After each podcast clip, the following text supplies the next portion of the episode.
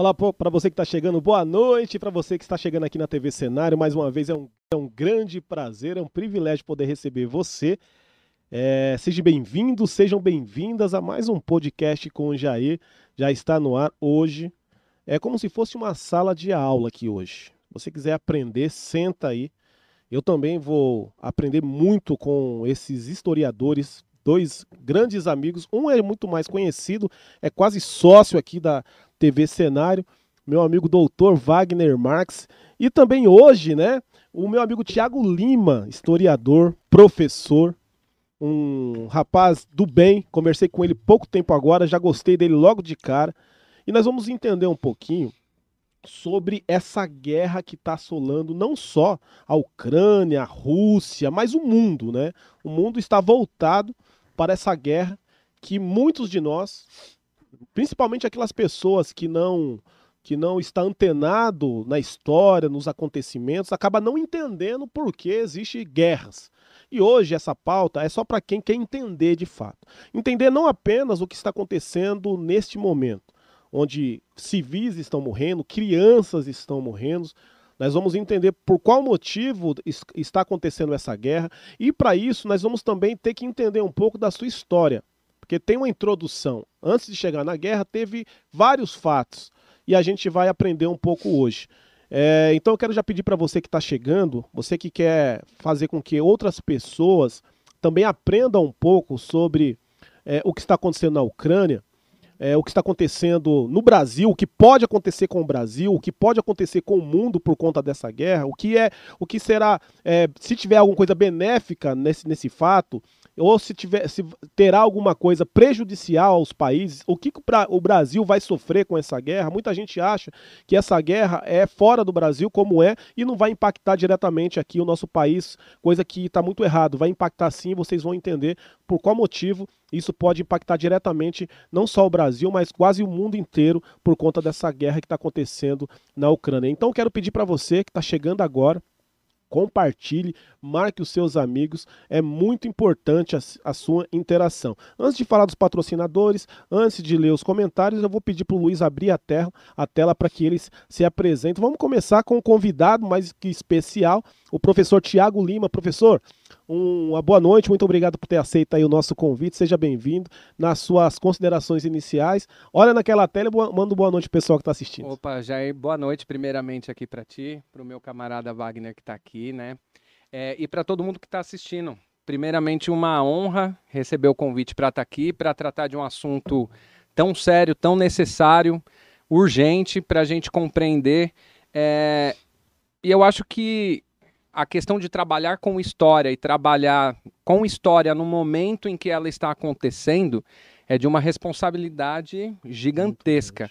E aí a gente vai tentar é, elucidar um pouco do que está acontecendo e também aí como eu e Wagner já vem conversando dessas disputas de narrativas, como que a gente pode ficar atento a essas disputas de narrativas, como que a gente pode entender os discursos, como que a gente pode ficar atento aos sinais, né, e, a, e aos, às manchetes que estão chegando até a gente aí. Então, Gratidão mais uma vez, vai ser uma honra conversar contigo, com meu camarada Wagner aqui, e eu espero que a galera de casa não somente curta, compartilhe, mas também participe. Acredito que nós, como professores, a interação de quem está assistindo é muito importante para direcionar também para onde a gente vai caminhar o diálogo aqui. Com certeza. Doutor? Bom, boa noite, Jair. Obrigado mais uma vez pelo convite. Parabenizo a iniciativa da TV Cenário de ser um, um, canal de comunicação importante, ímpar, que cumpre um papel simbólico aqui no Alto Tietê, com destaque a Ferraz, e de assumir a vanguarda é, de reflexão em um momento tão delicado que nós estamos assistindo. É uma iniciativa muito honrosa, muito nobre. Podiam ter vários outros colegas aqui é, que, que iria do mesmo modo parabenizar a sua iniciativa, o que me coloca com mais responsabilidade, tendo em vista que todo lado de um, de um companheiro, de um amigo que tem um trabalho incrível, que já antecipa a divulgação de uma TV voltada para o conhecimento histórico, mas com uma linguagem palatável para aqueles né, curiosos, estudantes, quem não, não, não trabalha, mas quer conhecer um pouco mais de história, dá uma olhada no, no YouTube ou no Instagram, um canal chamado Canal História In I-N, in, É, ia mostrar História aqui, ó. em Canal- casa. História é, em casa. é um canal importantíssimo, cara. Eu acho que o, trabalho do Thiago, onde conversávamos a respeito disso. Jair, o, o, o Thiago comentou uma questão que eu acho que, a meu ver, é um ponto de partida, que é a disputa de narrativas mas ao mesmo tempo, né, é, disputas de narrativas em um cenário singular da história da humanidade. Ontem conversávamos a respeito. Esse é o primeiro conflito é, na história que nós temos é, absoluta é, é, é, entrada nos e pulverização nos meios de comunicação. É, u- a última grande guerra que nós vimos, né, que teve um impacto mais mediatizado, simbólico, nós estávamos falando ainda anterior à ascensão das redes sociais. Então, é, isso é, é- causa uma preocupação no ponto de vista do cuidado com o saber histórico, com o cuidado do fazer histórico. Isso é uma preocupação, essa é uma preocupação que eu tenho e espero que nós consigamos avançar em refletir. E por fim, na- na- aqui na consideração inicial, o Tiago também comenta a respeito é, sobre um outro ponto que, inclusive, foi objeto da minha tese de doutorado, que é um conceito que a gente chama de história do tempo presente. É para nós historiadores há uma enorme dificuldade de trabalharmos com o tempo presente. Por exemplo, é mais comum você ver um- uma série de produções é, sobre um recuo na temporalidade um pouco maior. Então, tem muitos trabalhos sobre ditadura militar, era Vargas, pensando aqui no Brasil, o neodesenvolvimentismo do, do- do- da década de 50, o populismo ali, que, que beira a década de 50, 60, e no aspecto global também recuando mais no tempo. O historiador tem dificuldade de trabalhar com o tempo presente. É uma categoria nova nos estudos históricos, é uma categoria recente, e a gente tem muito trabalho de de jornalista, jornalistas têm essa habilidade maior, sociólogos têm essa habilidade maior, e nós historiadores estamos aí é, aprendendo a fazer isso com as nossas categorias, nossa caixa de ferramenta de análise, mas estamos diante de um desafio que exige o conhecimento histórico. Então, disse para o Tiago sobre a necessidade de ocupar os espaços com muito respeito a quem está ouvindo, com muito carinho a quem está ouvindo, é, e eu me coloco na condição de professor, e como professor estamos aqui para trabalhar esse problema e tentar é, compreender as casualidades, mas antevenho aqui a todos, eu de longe quero justificar, eu não sou pró-Rússia, tampouco pró-Ucrânia. É, eu acho que vou tentar desenvolver isso no, no desenrolar da minha análise. É, mas é, dá para compreender as causas disso, mas toda e qualquer guerra deve ser condenada porque são pessoas que estão morrendo, né? É isso aí. É exatamente isso. A gente vai tentar entender aqui nessa, nesse bate-papo. Como eu disse para você, é só aquelas pessoas que vão entrar para assistir que têm interesse de entender de fato por que, que está acontecendo esta guerra. Porque com essa, com essa é, propagação da internet é divulgado muitas coisas, né? é, é divulgado muitas coisas e infelizmente muitas das coisas são inverídicas, sem base nenhuma.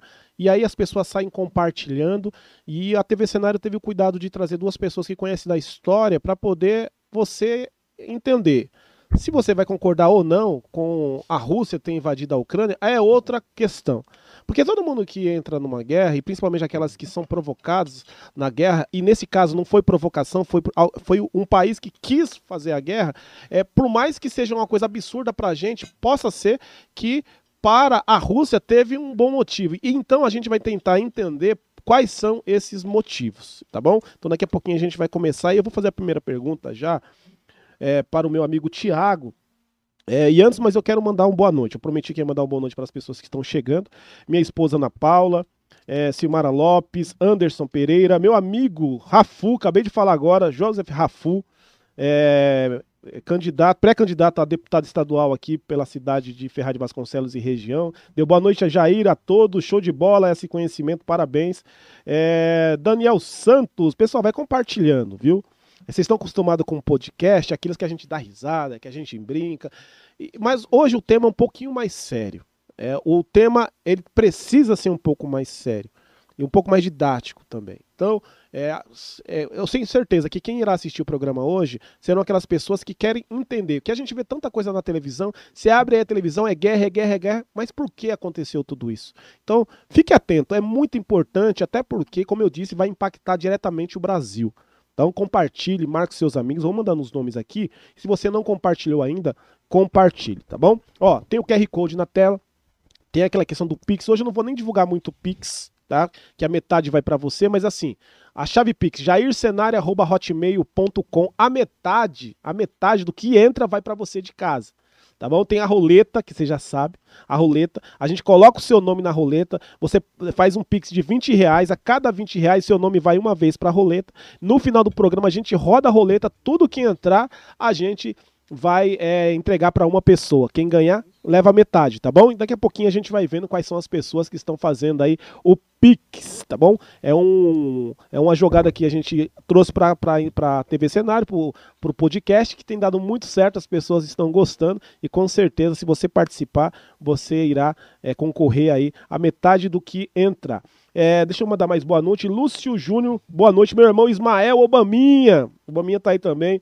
Boa noite. Zumara Pereira, boa noite. Maria de Fátima, boa noite. É, quero pedir para vocês ir compartilhando. Júnior Barbosa, boa noite. Ô Luiz, vamos começar então, é, citando o pessoal de casa. Quantos compartilhamentos nós temos até agora? Dá uma olhadinha aí. Jair, no momento está muito baixo, temos apenas oito. Não, muito baixo. Não, não, não aceito. Oito não. Então, ó, para compartilhar é fácil. Compartilhar, escrever publicação e aperta o publicar aqui. Manda para os grupos. Se você quiser mandar no WhatsApp, é fácil. É compartilhar, copiar link, minimiza aqui, manda nos grupos aí para que as pessoas entendam o que está acontecendo na Ucrânia. Tá bom? Então é muito importante esse bate-papo. Às vezes você gosta de brincadeira, também adoro, mas eu gosto também de coisa séria e aprender, que eu tenho certeza que aqui também é uma sala de aula. Eu estou sentado na última fila, na última cadeira lá e vou aprender com os, com os professores aqui nessa noite. Eu tenho certeza que você vai aprender também. Eu quero já falar dos meus patrocinadores. Gente, ó, essa pizza aqui foi um especial. Tem um vegano aqui hoje, hein? ó, pizza gorduchinha. O Wagner falou, Jair, ele é vegano. O que, que nós temos? Falei, deixa comigo que a gorduchinha também faz pizza para pessoa que, que não come carne. Ficamos é. muito felizes né, nessa opção aqui. Gratidão. Ficou feliz? Fiquei muito feliz. Ah, que legal.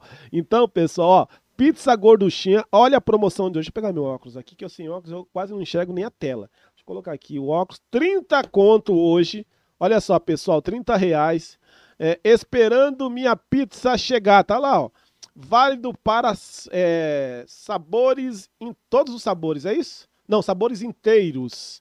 Olha só, printa a tela aí, tem o WhatsApp, gorduchinha, a pizza que veio para ficar arrebentando. Olha lá o WhatsApp. Qual que é o próximo, Luiz?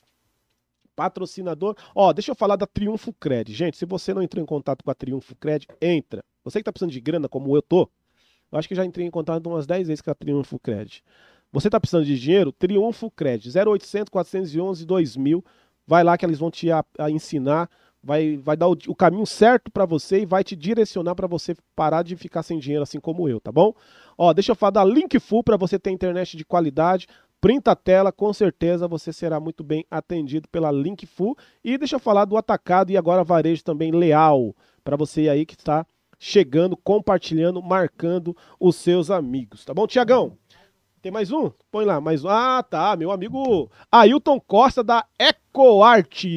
Pessoal, essa bancada, a bancada lá do Bom Dia Cenário. EcoArt que faz. Pague em 12 vezes sem juro. Tenha lá o WhatsApp, printa a tela. Quero já mandar um bom dia para dona Cida, pro Ailton. Trabalho de qualidade é EcoArt. Ó, oh, rimou, hein? Eu que fiz agora esse, esse bordão. Trabalho de qualidade é EcoArt. Tiagão, vamos lá. Vamos começar, como as pessoas dizem, pelo início. Para entender a guerra, nós precisamos entender lá atrás. E entender principalmente assim, Rússia, Ucrânia, né? nós temos também ali do lado oeste a União Europeia. Como que é, explica um pouco essa história antes de chegar na guerra? É, vamos lá, mas que responsa, hein, Vagnão, que você coloca a nós. Sexta-feira à noite, falar de Rússia e Ucrânia, professorar por aqui. Que, que maravilha e que responsa, é, né, sim. irmão? Então vamos lá. É, vou até falar olhando para o Jair, para a É, câmera, para a gente ficar em casa aqui. Ah, quando a gente fala de qualquer conflito, é muito comum a gente falar em sala de aula que as coisas não acontecem do dia para a noite. Né? Então a gente tem aí é, processos, né? fatos que vão demandar processos. Então todo mundo que estuda história, vou tentar ser aquele professorzinho bem didático aqui. Certo. É, quando a gente está ali na escola, né, a gente aprende logo no início o que são fatos históricos e o que é um processo histórico. Então, fato histórico é um acontecimento mais isolado, um conjunto de fatos vão vai construir um processo, certo? Quando a gente observa a, o início de um conflito, o início de uma invasão, a gente está observando um fato. Esse fato ele vai se somar a outros, que aí a gente vai chamar de processo. Para a gente entender a relação Rússia-Ucrânia, que eu acho que é importante para a gente iniciar aqui, é importante a gente pensar na formação dos estados nacionais ou formação de, de impérios, como isso vai acontecer. Então, só para que a gente se situe bem geograficamente, ali no século, entre o século 9 e o século 13, a gente tem a formação do reino de Kiev, né? E junto com ele ali no século 11 ao 13 também a gente tem a Rússia de Kiev. O professor gosta de falar de século, mas nem sempre o estudante entende de que período a gente está falando, né? Certo. Então, quando a gente está falando de século 9, a gente está falando dos anos 800. Quando a gente está falando de século 13, a gente está falando dos anos 1200. Como o nome já diz, Rússia de Kiev, a gente vai ter aí é, Kiev como o embrião do Império Russo. Então, para o que, que a gente vê nessa disputa atualmente de narrativa na, na- nas redes sociais, nas mídias corporativas, é quando Vladimir Putin vem e diz que tem uma parte da população da Rússia que se considera, é, da Ucrânia, que se considera russo, ela vem desde desse movimento. Quando a gente vê uma narrativa de que ah, os russos não estão se dando bem no território da Ucrânia porque eles não conhecem o território, isso é balela, porque eles estão ocupando esse território desde os anos 1200. Então, ali é a primeira capital do Império Russo. Então, a, a Rússia considera aquele território como um, um território seu. O que vai acontecer é que ali nos anos 1200, ainda no século XIII, vai haver a dissolução dessa, desse reino de Kiev, né, dessa Rússia de Kiev. E aí a gente tem um grão do ducado de Moscou, que aí a gente já tem a, a capital do império, ou do que vai ser o império, se transferindo de Kiev para onde hoje é Moscou. Ah, também a gente tem, a gente aqui está falando de um período chamado Idade Média, e está acontecendo algumas questões ali que vai ter como principal fator em 1453 o fim da Idade Média, que é o fim do, é, de Constantinopla, do Império Bizantino. O que vai acontecer é que o Império Bizantino tem essa região como domínio, é, a igreja predominante ali é a igreja bizantina, a igreja católica ortodoxa grega, que vai transferir sua capital também para, a, para Moscou. O Império Russo, que vai se formar um pouco mais adiante, ele vai alegar que aquele território faz parte do seu território por conta da religiosidade também. Então a gente aí tem um, uma disputa de território envolvendo a igreja que era em Bizâncio, Constantinopla, e se transfere para a atual, hoje capital da Rússia, que é Moscou. Beleza. Em 1547, já depois da queda de Constantinopla, a gente tem o início do que a gente vai conhecer como o czarado russo, que é onde a gente vai conhecer aí até o século é, o início do século XX, até a Revolução Russa, é, czares, né? Nicolau II, que é o último que vai chegar até a Revolução de 17. Ah, esse processo todo, a gente tem imperadores que vão alguns pensar em expansão de território e outros pensar é, na consolidação ali daqui, do que era o, o Império de Constantinopla, o Império Bizantino, junto com todo o território russo. E a Ucrânia, que ainda não se chama Ucrânia, ela está envolvida. Kiev é Kiev, certo? Ucrânia vai surgir como república somente no século XX. É, a gente tem então aí no século XVIII a formação do império. Então a gente passa por é, Rússia de Kiev, é, Reino da Rússia, o czarismo, e a gente vai chegar aqui agora no Império no século XVIII, 1700 aproximadamente. A gente tem aí então formação de um império. 1721, Pedro I, imperador da Rússia, da Rússia, perdão. E aí, quando a gente tem um, um, uma troca de poder, quando a gente tem uma troca de, de forma de governo, é, é, sempre necessário se pensar a geografia desse lugar, pensar as leis desse lugar, o que pertence, quem pertence, quem não pertence. A gente, para compreender, pode trazer como é, exemplo o Brasil. Quando passa de é, colônia para império, a gente tem que pensar leis, figuras, é, imagens, formas. Uhum. E quando do, do império para a república, também é necessário se pensar se mantém esse território, o que se faz de lei, o que se coloca de símbolos, quem a gente exalta como heróis. Então tem que construir toda essa simbologia e, logicamente, junto com isso, o espaço físico, físico geográfico. geográfico. ele é extremamente importante para eu delimitar quem é o povo que agora está dentro uhum. desse reino, né? Ah, a gente segue aí, então a Ucrânia, esse território está dentro desse, desse Império Russo ali no século XVIII, e a gente vai avançando. A gente tem uma tranquilidade em relação a, a Kiev e Rússia por aproximadamente 200 anos, até que em 1917 a gente tem uma revolução russa. E a revolução russa vai uhum. acabar com o czarismo russo. Uhum. E aí essa revolução ela vai repensar as formas e a estrutura de um governo dentro dessa geografia. A, a Revolução Russa ela é de cunho comunista, né, liderada por Lenin. Então a gente tem um processo de transformação muito é, grande dentro da, da, do que está posto para o que se é pensado agora nesse próximo momento. E em 1922 a gente tem um ponto muito importante que é a formação da URSS para a gente, que é a União das Repúblicas Socialistas Soviéticas. Que é importante a gente deixar muito claro aqui que União Soviética ela não é um país, ela é a união de repúblicas socialistas. É nesse ponto que a Ucrânia ela aparece como uma república socialista dentro da União Soviética.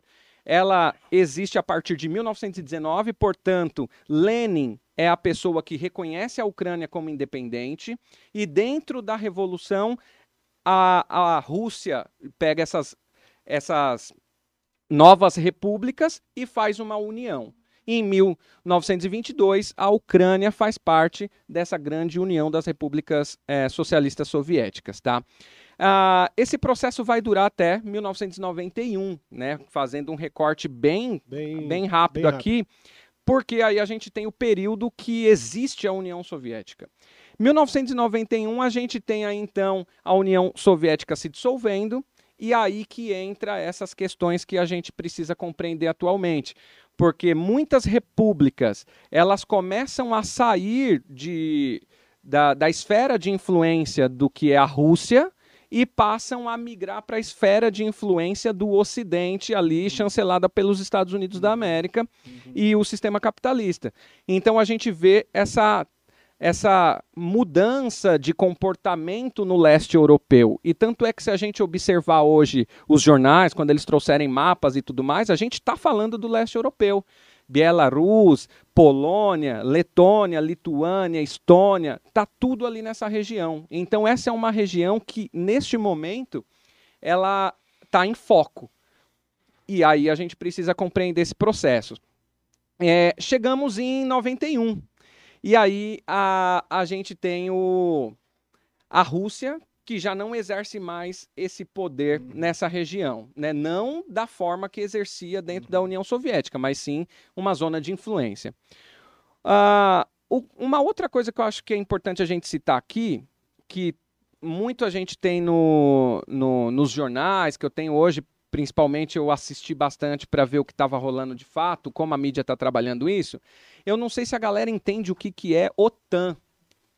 É, a OTAN ele é um, um grupo é, que é formado dentro da Guerra Fria, onde havia uma disputa entre o, os Estados Unidos da América, muito também por cima falando, Estados Unidos da América e União Soviética.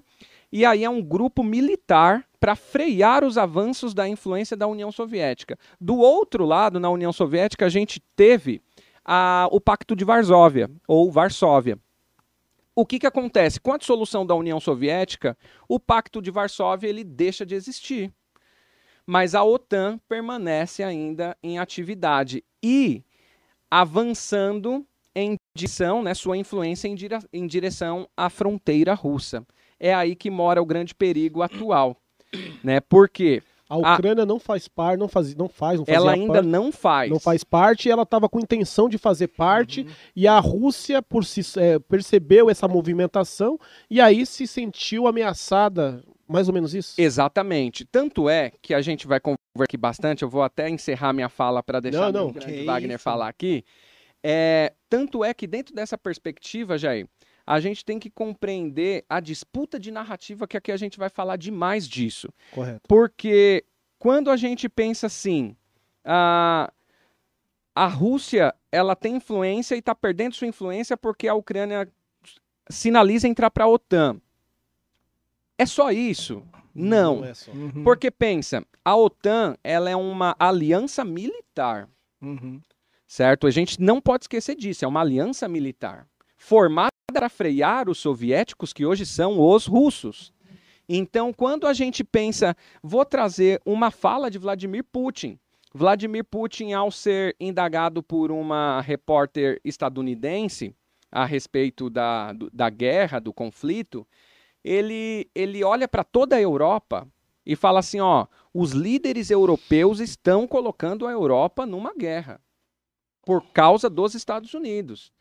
É, ele ainda provoca, isso, isso é fala de, de, de Putin, ele ainda provoca, ele fala assim: o que os Estados Unidos faria se eu colocasse mísseis na fronteira com o México? Uhum. Qual seria a resposta de Joe, Joe Biden?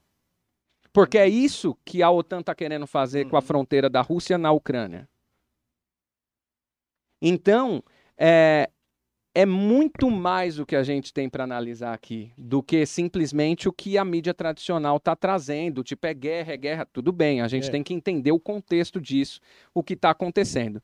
Falo, faço das palavras de meu camarada Wagner no início as minhas. Eu não estou aqui para defender ninguém. Mas sim para Não sou a favor de Putin, não sou a favor da OTAN, é, não sou a favor de guerra, sou a favor de paz. De paz.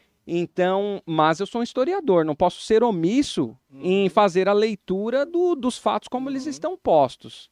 Né? Então, acho que para iniciar, a gente pode pensar nesse cenário aqui, chegando até é, esse momento. O doutor Wagner Marx, é, você publicou um artigo na revista Fórum, né? Isso. Muito importante, muito interessante. É, eu li, eu achei muito interessante a, também a sua colocação e a preocupação justamente no que disse o doutor Tiago, em falar que não está aqui para defender um lado nem o outro lado, mas existe um contexto por trás de tudo e você, de uma forma bastante delicada, você pincelou uhum. essa questão. É, indo um pouco mais a fundo né, no seu artigo, a gente percebe que é, a Ucrânia, por exemplo, já vem sofrendo é, com a guerra de armamentos há algum tempo. Desde 2014, se não me engano, já existe uma guerra, já tem morrido muita gente lá. Uhum. Fala um pouquinho desse momento e sobre esse seu artigo. O que o senhor quis passar para as pessoas que até agora eu percebi que muita gente já leu o seu artigo e estão compartilhando também? É, eu tive uma, uma, uma reação muito positiva, não no ponto de vista do ego, mas sim de, de você ter uma procura é, por historiadores para pensar né, aspectos conjunturais que nós estamos vivendo. É, quando, quando ocorreu a invasão russa, o início da invasão russa na Ucrânia, na última quinta-feira, a gente já sabia, já ah, né, já estava acompanhando um processo de tensão, uma panela de pressão ali quase explodindo, né, um processo muito delicado é, e a gente estava ciente que estávamos muito próximos de uma invasão russa no território ucraniano. Só não sabíamos exatamente quando, mas havia todo um, um, um processo conjuntural que apontava isso. Até que ocorre na última quinta-feira é, e esses, esses processos que antecedem eu já estava analisando cuidadosamente, dialogando com, com colegas, com pesquisadores que estudam o leste europeu, pesquisadores que estudam a questão do avanço da OTAN é, no, no, leste da Europa, pesquisadores que estudam as vicissitudes do conflito entre Rússia e Ucrânia, as questões linguísticas, culturais, é, históricas, é, entre outros aspectos. Então já estava ali preocupado, tentando compreender, até que ocorre na última quinta-feira a invasão, a invasão russa no, no, território ucraniano e foi esse bombardeio de informações, né? É muita gente dizendo, é muita gente e, e quando a gente tem informação demais, Jair, a gente tem formação de menos. E eu destaco uma enorme preocupação que a gente já sabe, né? Por exemplo, que esse é o momento na história da humanidade que nós temos maior acesso à informação disponível. Então, agora, se você quiser, quantas pessoas morreram é, hoje no conflito, é num apertar de botão, você vai ter informações de todo lado que, que vão te dizer as coisas. Por outro lado, me preocupa, até comentei ontem com o Tiago, pesquisadores ingleses apontaram é, em uma pesquisa recente que também concomitância esse processo de expansão e pulverização da informação, a gente assiste uma, o, o, o, um período com maior decréscimo, descenso do QI humano. Ou seja, ao mesmo tempo que tem muita informação, as pessoas não têm informação, né? Isso é profundamente preocupante. Então eu esperei um pouco, é, eu já estava analisando cuidadosamente esse processo, esperei um pouco até que no sábado, reunindo uma série de preocupações, diálogo com, com a comunidade acadêmica, com pesquisadores, é, sociólogos, é, jornalistas, economistas, historiadores, geógrafos, antropólogos, com quem eu tenho contato e publiquei no sábado. É, fico muito feliz pela recepção do texto. É, eu acho, eu a última vez que eu vi estava perto de 500 compartilhamentos é, e, e, tem uma recepção bacana no México, Uruguai, Argentina, é, Colômbia, além do Brasil. É, isso não alimenta a minha vaidade, mas a, a, o quanto nesses momentos os historiadores eles precisam né, é, serem ouvidos, assim, porque é o nosso ofício, né? É o nosso trabalho. Então esse é um aspecto. Outro aspecto é a estrutura do texto e posso mandar depois daqui a pouco para o Luiz para ver se coloca aí. É, tá, deixei na, na, link da minha bio arroba prof Wagner Marques. É só entrar lá quem não, não leu arroba prof Wagner Marques com ver você na, no link da bio tem o, o conteúdo do texto. Eu pensei esse texto, né? É, ele está estruturado num primeiro momento, como Tiago e eu fizemos esforços é, do, no nosso ponto de partida dizer, gente, olha, a gente concorda com o fato de que nós somos transversalmente opostos à, à guerra. A guerra, sob qualquer circunstância, ela mata as pessoas, são prédios que estão sendo destruídos, escolas, casas, hospitais, pessoas que estão morrendo, pais que perdem seus filhos, é, esposas que perdem seus maridos, filhos que perdem seus pais. É uma guerra, isso é péssimo, é, é, é é, injustificável no ponto de vista é, da natureza humana, né? Isso é absolutamente condenável. Então, uma parte do texto, antes que alguém coloque um carimbo nas minhas costas, foi dizer isso, né? Então, tem uma parte é que eu aponto isso. Uma segunda parte, eu analiso minuciosamente um pouco desse processo que o Tiago perfeitamente. Eu acho que a análise do Tiago cabia, viu, Tiago? Acho quero te parabenizar por isso. É, porque a gente tem ouvido bastante as questões mais de ordem é, da, das últimas três décadas, e o Tiago teve um, um, um, uma capacidade didática de mostrar o processo de construção do Império Russo, quanto a Ucrânia é pertencente a, a a história da Rússia e por isso que dá para entender a partir de agora, né, essa essa narrativa do Vladimir Putin dizendo é um só povo, ou seja, é, é, não é uma coisa que nasceu ontem. O Tiago coloca ali o século XII, coloca o século XIII, problematiza século é, 18, ou seja, ele teve um, uma capacidade enorme de, de fazer um recuo de longitudinal, né, de longa duração. É, mas tem um aspecto, Jair, que eu acho, acho que a gente tem que ponderar, que é o fato de, de pensar esse cenário, aí a segunda parte do meu texto, que eu vou analisar as últimas três décadas. Eu não faço o que o Tiago fez, né? É, até porque o texto tem um limite ali, já ficou Mas bem aí denso. seria um livro, né? É, ficou denso, cara. Então, tive um limite de, de procurar entender o que ele comenta do, do processo da, das vicissitudes da Guerra Fria, aspectos da Guerra Fria entre 45 e 91.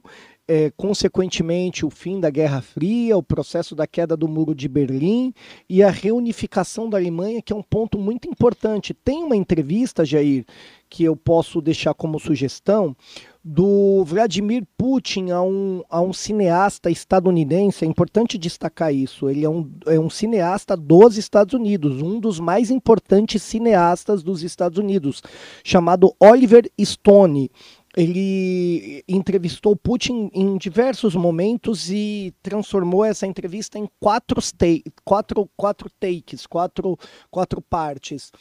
E aí é, é, é, bacana ver que o Putin ele afirma em um determinado momento da entrevista ao Stone que 1990, quando tem a reunificação da Alemanha, ou seja, o muro de Berlim cai em 89, é, eram duas Alemanhas, né? A Alemanha Oriental, a Alemanha ori Ocidental, por isso que em Copa do Mundo, por exemplo, ou Olimpíada, tinham duas Alemanhas. E simbolicamente, a Copa do Mundo de 1990 é na Alemanha unificada, né? É só em uma Alemanha. É, e aí ele vai dizer que em 90, um dos acordos da reunificação da Alemanha, com a presença da secretária de Estado dos Estados Unidos, junto com agentes políticos da, da, da, da, da, da ONU e outros atores da, da política importante no momento da política europeia, concordaram da, com a reunificação da Alemanha e a entrada da Alemanha na OTAN, com a contrapartida de firmar um acordo, e aí o Putin reconhece o problema, que foi o, o Boris Yeltsin, que, que, que, estava na presidência da Rússia, eles firmam um acordo, não é assinado, e o Putin coloca isso como um problema. Porém, tem registro, tem, ele aponta registro, ele aponta datas, ele aponta pessoas como segurança do que ele está dizendo. Ele não está inventando coisa da cabeça. É, a contrapartida era é, desse acordo da não expansão da OTAN, do, do, da Organização do Tratado do Atlântico Norte, no leste da Europa. E esse é o acordo que tem. Entretanto, né, esse acordo ele não é cumprido. E aí o Tiago esboçou. Então, quando começa essa aproximação da OTAN com a Ucrânia, ele subentende que não está sendo cumprido o acordo. Na verdade, o, a, a, a, a, os acenos da Ucrânia participar da, da, da OTAN é a consequência, quando o balde já, já esparramou água, né? Então é, tem Wagner, processos que antecedem. Só, só, uma licença. A, a OTAN, ela, ela caminha é, muito antes desse caso da Ucrânia. Uhum, então a gente, uhum. é, se a gente for pensar na questão histórica da existência uhum. do Pacto de Varsóvia e do da OTAN, a OTAN deveria deixar de existir uhum. no mesmo momento que a uhum. União Soviética se dissolveu. Porque ela surgiu para um fim, que era conter o avanço da influência soviética, que não existe mais. Só, só uma alegoria, eu, hoje em aula com os alunos, eu comentei, Tiagão, essa alegoria, embora é um esforço didático, porque a gente considera que eu até comentei com o Tiago a importância desse programa para as pessoas que acompanham você, né? Verdade, verdade. É, a TV História em Casa é um público mais específico de Entendi. quem gosta de história. E eu falei, Tiago, aqui a gente está falando para nós mesmos. Isso. Mas lá, Lá na, é na TV público- cenária é um outro, é o público de verdade, cara. É a galera que, meu, tipo, tá precisando de informação, tá procurando informação e ali a gente tem uma oportunidade ímpar. Então, uma Verdade. alegoria muito é, é, é, é, bacana, por exemplo, aqui nós estamos no andar de cima de um prédio, né? verdade. Então imagina que te, a, quando a Segunda Guerra acaba, são os soviéticos que descem da, da União Soviética, né? E vão de Leningrado e vão indo até Berlim para para derrotar os nazistas. E são eles que derrotam os nazistas e vão é, libertando os judeus dos campos de concentração. Então, por exemplo, Auschwitz, né, que é o, o mais simbólico campo de concentração durante a, a Alemanha nazista, então vai descendo Polônia, Hungria, vai descendo até chegar na Alemanha e a, a- a- hipótese mais sustentada, embora contestada também, de que o Hitler se suicida num bunker eh, na Alemanha. Bom, os russos derrotam o, o- a Alemanha nazista, acaba a Segunda Guerra Mundial. Ok. E aí o que acontece? Berlim vai ser dividida em quatro frentes. Uma de responsabilidade da França, outra Inglaterra, uma Estados Unidos e uma União Soviética. Como esses países da Europa estavam profundamente abalados pela guerra, essas três frentes se unem com liderança dos Estados Unidos. Então tem ali Estados Unidos, França, Inglaterra, com uma frente que é o ocidente de Berlim, e aí você tem o leste de Berlim, né, o oriente Berlim Oriental, que é a União Soviética que vai é, coordenar. Por isso que surge a Guerra Fria.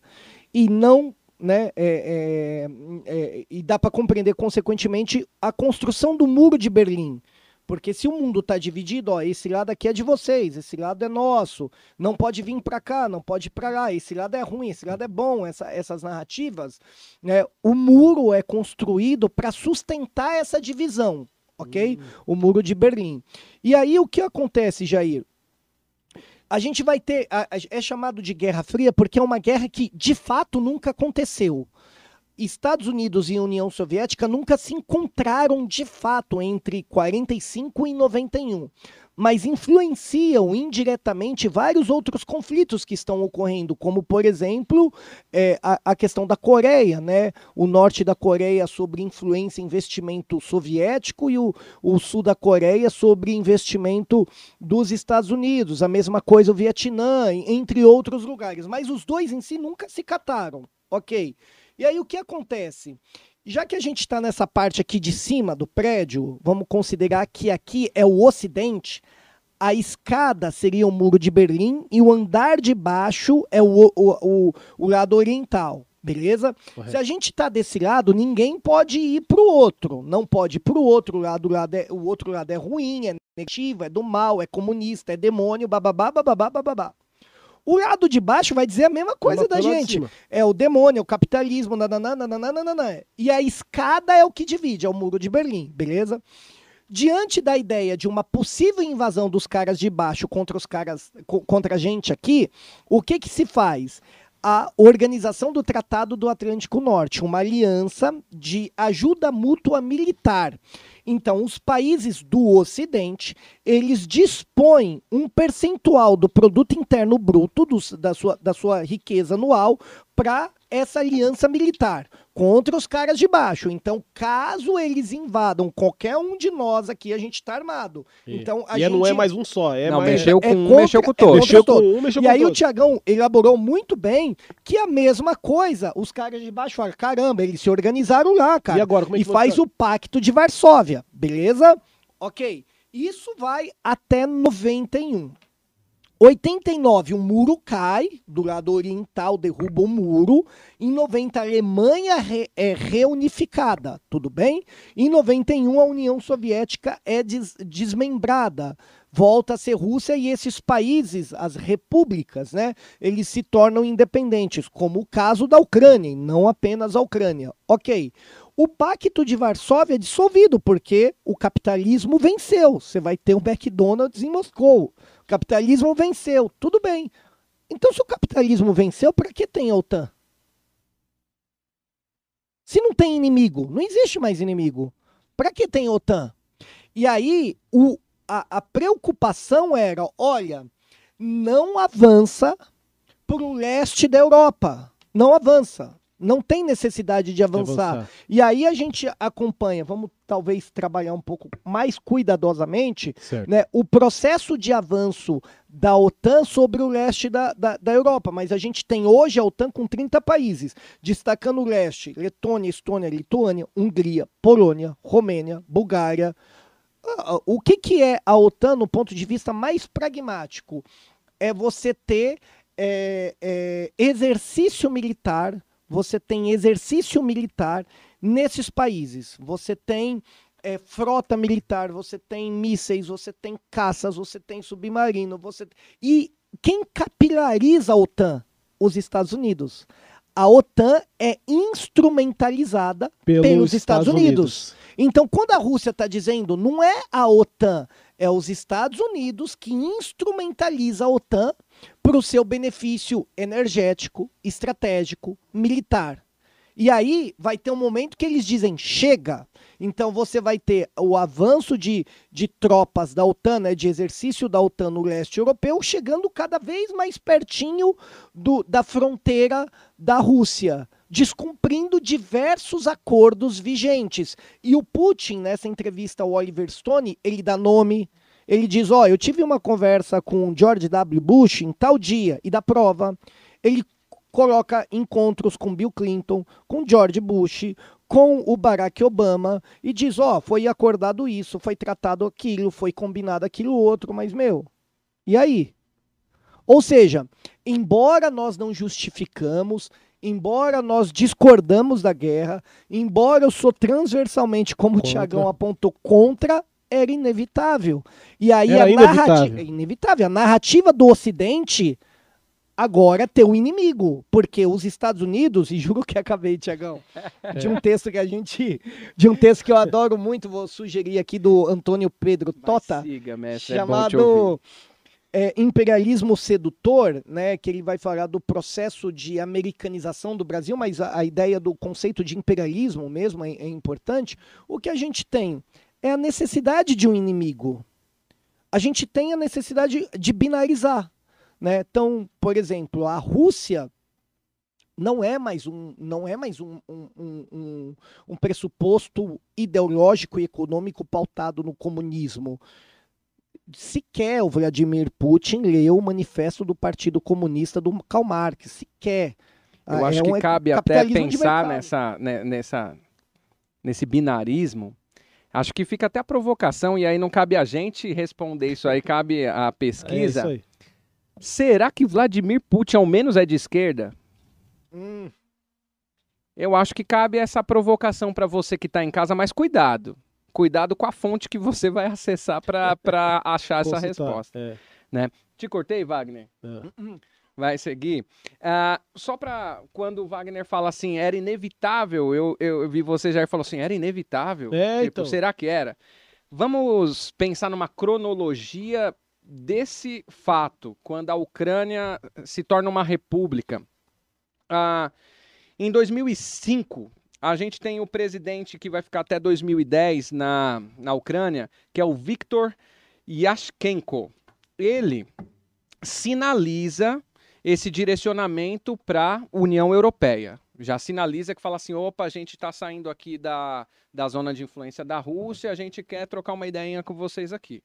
Ah, em 2008, o Putin já faz uma advertência. Em 2008, fala assim: ó, eu converso com a Ucrânia e a Ucrânia não pode. Assim como eu converso com vocês da União Europeia e da OTAN, que isso não vai ser interessante para ninguém.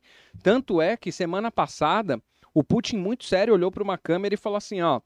ah, se vocês se envolverem, vocês vão ver consequências que vocês nunca viram. uhum, uhum, Eu vi. uhum. Porque ele tá falando sério desde 2008. E talvez ele não tenha sido escutado. Porque esses países todos do leste, por exemplo, já, já estão na OTAN. Né? A Ucrânia sinalizou. Então, em 2010, a gente tem o Viktor Yanukovych, que aí ele, uma semana antes de assinar com, com a União Europeia, para entrar na União Europeia, ele se recua e se mantém firme a Moscou. Então, já temendo alguma coisa ali. Então, olha só, a gente está em 2005, 2008, 2010. Ah, essa chapa vai esquentar mesmo em 2013, como o professor bem coloca aqui. Porque em 2013, a gente tem que entender, na questão de, de geopolítica mundial, que é, pelo que a gente vê em aula, pelo menos, eu vejo que poucas, poucos estudantes é, conseguem compreender isso. Existem algo acima dos governos, que é a burguesia. Então existe a, a um... chamada mão mão invisível do mercado. A, é o mercado. Ela escolhe presidentes, ela derruba presidentes, ela, ela decide a ordem mundial. Então, uhum. a, acontece dessa forma. E a, e a gente ainda tem essa sensação de liberdade democrática de eleições. Porém, a gente sabe, por exemplo, que a gente vê vários golpes aqui na, na América, para chegar mais próximo da gente, aqui na América Latina, a gente tem aí Salvador Allende sendo assassinado, né, em 73. A gente tem o, o, uma explosão no prédio em que o presidente chileno estava. Então, assim, quem quando os alunos perguntam, ah, mas professor, os caras querem matar o presidente ucraniano, querem dominar a Ucrânia? Cara, se a Rússia quisesse fazer isso, já tinha feito. Já tinha feito. Os caras estão atacando com freio de mão puxado. Estão segurando. É, é, só ver, Tiagão, a, a, eu acho que os últimos três dias tem noticiado o tempo todo, inclusive eu vi hoje, é, que a 8 quilômetros de Kiev existe um comboio de, me parece, 23 quilômetros, um comboio de 23 quilômetros de tropas é, russas que estão paradas a 8 quilômetros de Kiev. E a, a, a informação que foi dada é que tinha problemas de suprimento e de abastecimento da tropa, por isso que eles não avançavam. Mas aí pensa o seguinte, num caso de uma guerra, uma tropa parada é alvo fácil. Certeza. Uma tropa parada. Uhum. Você tá todo mundo vendo onde, é, ela, onde tá. ela tá. Verdade. É um alvo fácil. Por que, que essa tropa não segue, não segue adiante e por que, que essa tropa não sofre ataques? Verdade. Entendeu? Tem muito acordo é, Mas, entre esses grandes que a gente não tem acesso também. Uma questão que eu gostaria de entender. Quando se planeja uma guerra, o presidente é, russo, né, o Vladimir, ele fez estratégia, pensou nos impactos daquela, daquela estratégia. E a gente percebe hoje, a grosso modo, sem entender um pouco de história, e sem ser estrategista de guerra também, que a gente não é, eu acredito que vocês também não sejam, duas questões. Primeiro, por que, mesmo com freio de mão puxado, muitos civis estão morrendo, eles estão atacando lugares que não são tão estratégicos assim? É estratégico? Primeira pergunta para mostrar mesmo que não tem problema, vamos fazer para eles sentirem na pele, vamos matar criança, porque está morrendo criança lá em lugares que não tem nada estrategicamente falando que poderia reverter favoravelmente para a Rússia. O primeiro ponto. É, o, presidente, o segundo ponto, o presidente da Rússia, ele, ele, ele sabia dessas sanções que seriam uhum. feitas nos países, que nem Estados Unidos, posso, e que ia... Posso, vocês gostaram da pergunta, né? Não, eu, eu... aí que você viu que eu já assisti aqui, você já falou posso. Mas, mas aí só, eu vou mandar para você. Fica à vontade, vou mandar no seu vontade, peito. Vou mandar no seu peito. É dois vai, minutos. Vai, vai, que vai, irmão, vai que vai. É, aí a gente tem que pensar na disputa de narrativa, uhum. que, é, né, que é esse xadrez que o Wagner bem coloca no texto dele, que vocês têm que, que acessar lá, tá na biografia dele do, do Instagram, arroba profmax. Clica lá no link e, e, e lê o texto.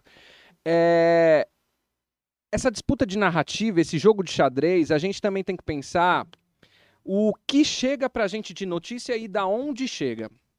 É, conversávamos ontem a respeito dessa questão, porque também, por vou pegar um exemplo de hoje, né, de ontem à noite, não tem 24 horas isso e eu repercutiu hoje aqui. Ontem à noite o mundo todo fica preocupado, o mundo todo ocidental, porque atacaram a maior usina nuclear do mundo. Certo na Ucrânia e tá pegando fogo, se aquilo explodir, é 10 vezes pior que Chernobyl. Nossa, um perigo para todo o leste europeu, uma explosão como essa e para o mundo inteiro, Verdade. pensando numa humanidade que compactua um, um- um sistema respiratório unificado, né? Que então isso vai para a camada de ozônio e tudo mais, enfim. Ah, vamos lá, só para eu falar dessa disputa de narrativa. Na ONU hoje, o representante da Ucrânia fala assim: nós sofremos um ataque terrorista do lado russo, eles atacaram uma usina nuclear, isso não se faz, eles estão quebrando o artigo 5 de não sei o que lá, que foi acordado não sei quando. Os russos disseram o quê? Não fomos nós.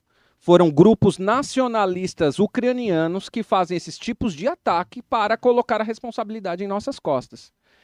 Então, de novo, coloco aqui, vai que você chegou depois, não, não tá acompanhando aqui, não tô fazendo papel de defesa de ninguém. Não, com certeza. Mas eu acho que é interessante a gente colocar as narrativas em conflito. Isso aí.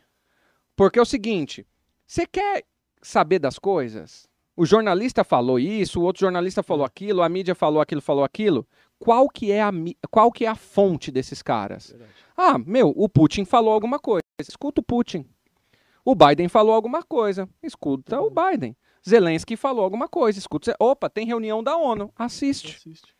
Só que não sai acreditando em tudo. É. Essa que é a grande discu é, essa que é a grande questão.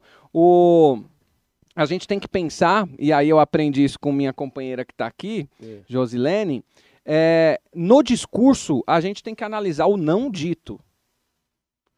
Então, o que, que não está sendo dito na fala do Putin? Porque ele fala o que ele vai, vai favorecer ele. O que não está sendo dito na fala do Biden? Porque ele está falando que vai favorecê-lo. Então, o que ele deixou de falar? É aí que entra o conflito do- dos discursos. É, a gente tem um livro maravilhoso que é O Método do Discurso, é, que aí fica uma dica também para analisar é, essas questões. E aí eu jogo para ti, meu querido, responder a pergunta ali. Eu só queria Não, meter é- fogo no parquinho. Eu, eu acho que, corroborando com o que o Thiago disse, vou fazer dois aspectos, dois cortes hoje aí. É, um é que o seguinte, é, no- existe um ditado popular que eu acho que boa parte das pessoas conhecem, que há três verdades, a sua, a minha e a verdadeira. Esse é um ponto. Eu vou dar um exemplo, eu sempre uso esse exemplo em aula, que numa cidade X, houve o processo de é, é, é, modernização da estação de trem da cidade. Certo. É, e aí, é, o, o processo foi iniciado por um prefeito da cidade, é, acabou o mandato dele, as obras foram continuadas e entregue pelo prefeito que assumiu subsequente. Certo. Então foi começado com o prefeito A até quase todo o final da obra. é, e aí termina e corta o laço o prefeito B. Na, na cidade, na feira do centro da cidade, nesse lado de cada feira, aí tem, vem o governador do estado, aquela foto simbólica, corta o laço com a fita vermelha. Ok. Essa é a imagem de capa que vai estampar vários noticiários locais. A- a- o governador e a, a- fita sendo cortada e a, estação sendo entregue Entregue. à população. Na feira da cidade, desse lado, numa ponta, essa foto de capa com a seguinte matéria: ex-prefeito A. é, esforços do ex-prefeito A determinam a modernização e, é, da estação de trem da cidade. No, na outra ponta da cidade, tem a mesma foto de capa em outro jornal. Prefeito B, que é o atual prefeito, Entrega. entrega a estação. A pergunta é: quem fez a obra? Qual, qual jornal é verdadeiro? O- daqui ou de lá? Verdade. Esse é um exemplo. Outro exemplo, rapidinho. Nós estamos aqui nas câmeras E sendo nós temos captados. casos aqui em Ferraz, né, por exemplo. É, tem- Por isso que eu disse cidade A e B, não quis me comprometer. Mas Ferraz, nunca, mas Ferraz nunca teve, não. você, Ferraz, você pode fazer essas coisas. Mas Não, mas é, eu captados. gostei, gostei. Deixa eu só fazer Um tenho- adendo. nós temos o, o centro de convenções aqui, que quem iniciou foi o Dr. Jorge Abissan, né? Você tá Você é o Dr. Jorge Abissan. E aí naquela Um ocasião... querido amigo, É. eu um querido amigo. É, o querido amigo, cara, Jorge. adoro o E doutor naquela Jorge. ocasião, cara. quando ele perdeu a eleição que o Filó assumiu, é, disseram que ia cair o centro de convenções, que estava, né, né, não dava para continuar tal. Ficou até hoje, mais de 10 anos. E agora é, a justiça determinou que é, o prédio tá bom, pode terminar o prédio. E aí a prefeita da cidade atual vai entregar o centro de convenções. Aí eu jogo a pergunta pro Dr. Wagner, quem que fez o quem que é o dono da É, criança? Eu, eu respondo, Wagner. Com você mesmo. Vou responder no, no populês. No populês. Quem que é o dono? Nós é o dono. É, eu- Nós, povo, é o dono. Porque a É pergunta não é quem entregou, É é, quem quem, financiou É verdade. isso daí. Da onde que vem o dinheiro do financiamento de tudo que acontece Nossa. na cidade? Nossa. Agora um outro exemplo. Captados pela câmera, É. nós estamos em três, embora tenha aqui É. na, na técnica o Luiz e a Josi aqui nos acompanhando nos, nos bastidores. Então Certo. vamos para as pessoas de casa, É. nas câmeras três, mas estamos em cinco no estúdio. Hum. Imagina que cada um de nós ganhamos um ingresso para ir à final da Copa do Mundo que ocorreu no Brasil.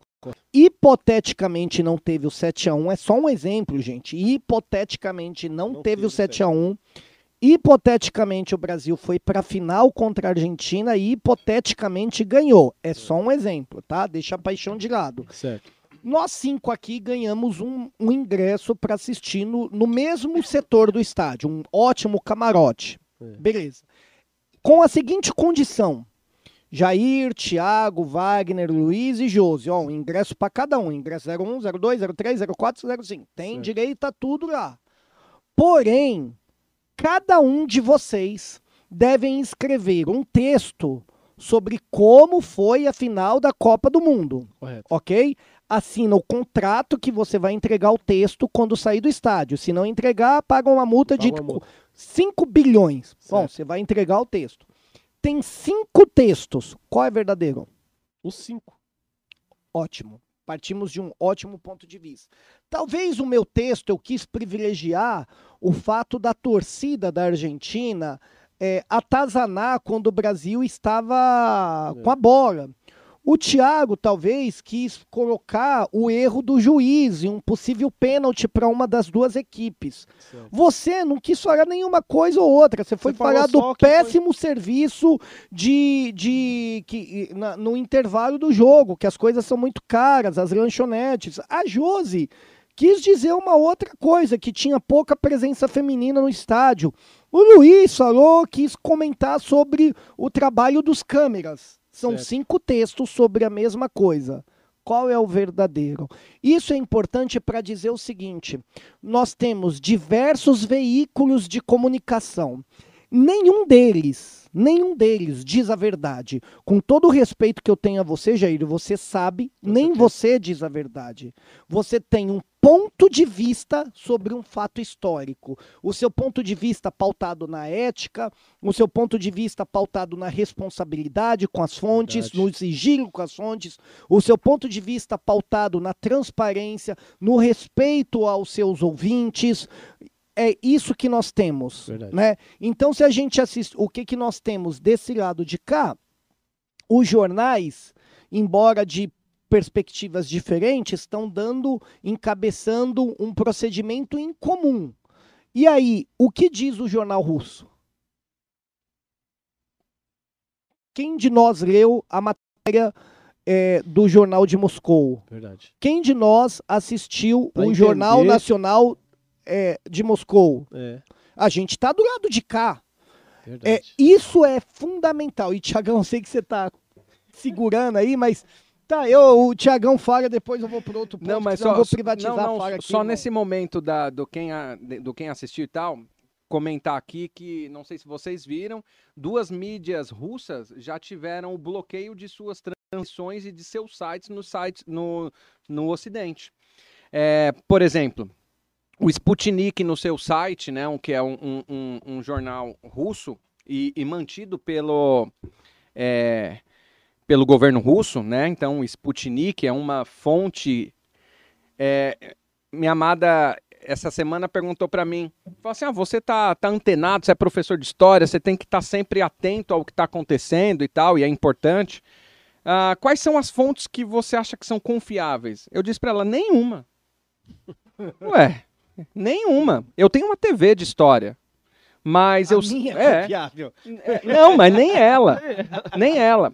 Porque eu sempre digo para os alunos o seguinte: é, no primeiro dia, quando a gente conhece, eu sou o maior mentiroso que vocês vão conhecer. Mas, professor, você vai dar aula pra gente, tudo que você falar é mentira. Eu falo, eu quero que vocês pensem assim, porque assim que vocês pensarem, Confiem. desconfiem e vão pesquisar, Pesquisar. E aí vocês vão aprender. Se tudo que eu disser na sala de aula for verdade absoluta, quem eu sou? É verdade. O que eu estar Entendeu? agregando É. pra sua vida? Então ali eu tenho que gerar um, um desconforto, eu tenho que gerar uma inquietude, eu tenho que gerar um movimento que eles busquem. E eu acho que, que movimentos ou momentos como esse da, da história, eles devem servir para isso, para a gente não ser o tiozão ou a tiazona do zap. Que recebe qualquer coisa, lê nem o título, a manchete e Uhum, sai enviando uhum. para todo mundo. Sabe? Você não refletiu.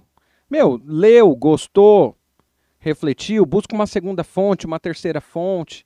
É, alguém que fala o oposto daquilo que esse seu texto que você leu e que você gostou muito. Porque é muito confortável para a gente escolher as verdades em qual acreditar. Tá tudo pronto. Né? A gente vive num mundo muito pronto. Como o Wagner coloca no, muito Ó, bem. O Lucas aqui, jornalista nosso aqui, ele disse assim: levando em conta que os jornais independentes da Rússia foram fechados ou bloqueados, já é visível, né? Já é previsível o que os outros dizem. Diz o seguinte: se lá, que eles conhecem o fato, estão divulgando, de bloquear os fatos, Mas a gente pode dizer o contrário também, Lucas. É, É. Se aqui você não tem um acesso às mídias independentes, naturalmente você tem uma hegemonia dos grandes canais de comunicação. Por exemplo, a TV Cenário é uma mídia independente, correto? As pessoas estão vendo mais a TV Cenário ou o Jornal Nacional? verdade. já é previsível que a narrativa nós estamos num grande esforço técnico e insisto gente não ideologizável técnico é de fazer uma análise de um fato histórico profundamente sensível num canal independente mas onde as pessoas, se você colocar naquele, eu acho que vocês devem conhecer, que é um medidor de, de, de é, audiência ao vivo, é simultâneo, né, é online, você dá para saber quanto Quantas tá de, é de audiência agora. É. As pessoas vão estar assistindo mais a Jovem Pan News ou mais a TV Cenário? Jovem Pan. Então, é o contrário também. Se ele diz, olha, se os canais de indep- independentes foram fechados, né, já é previsível o que diz do outro. Aqui a gente tem, ainda bem, né, canais independentes é, em atividade, é, mas os canais independentes mal sobrevivem. Né, porque a mídia tradicional não os fecha no ponto de vista da violência militar, mas fecha pelas fake news, fecham por processos, fecham por bloqueios econômicos, por pressões políticas. Aí os mei- aqui é um grupo independente que para sobreviver só Deus e você deve saber o que, que você faz, irmão. É verdade. Né? Ou seja, é, então eu, eu acho que, que tem que tomar um cuidado e com todo carinho ao Lucas, que eu acompanho é da casa, né? Um Isso. querido, é, um menino super do bem, é, que senão a gente pode cair numa armadilha né, de pensar, olha, é, tá tendenciando tudo, É. né? A gente está no momento da era da informação. verdade. E nesse aspecto, aqui, por exemplo, não teve nenhuma decisão até o momento do Supremo Tribunal Federal para fechar a TV Cenário. É, assiste quem quer, mas diante pressões diversas, econômicas, políticas e dentre várias outras que eu sequer sei, eu tenho certeza que as pessoas estão assistindo mais o Jornal Nacional. Ou seja, é, te- toma cuidado. Mas posso comentar uma coisa, Tiagão? Mas melhor você Fica à continuar. vontade, É, querido. é, eu segue queria comentar uma questão mais para a gente bater a bola de aproximar mais aos fatos que levam ao conflito, né? É, que eu acho que essa é uma preocupação importante.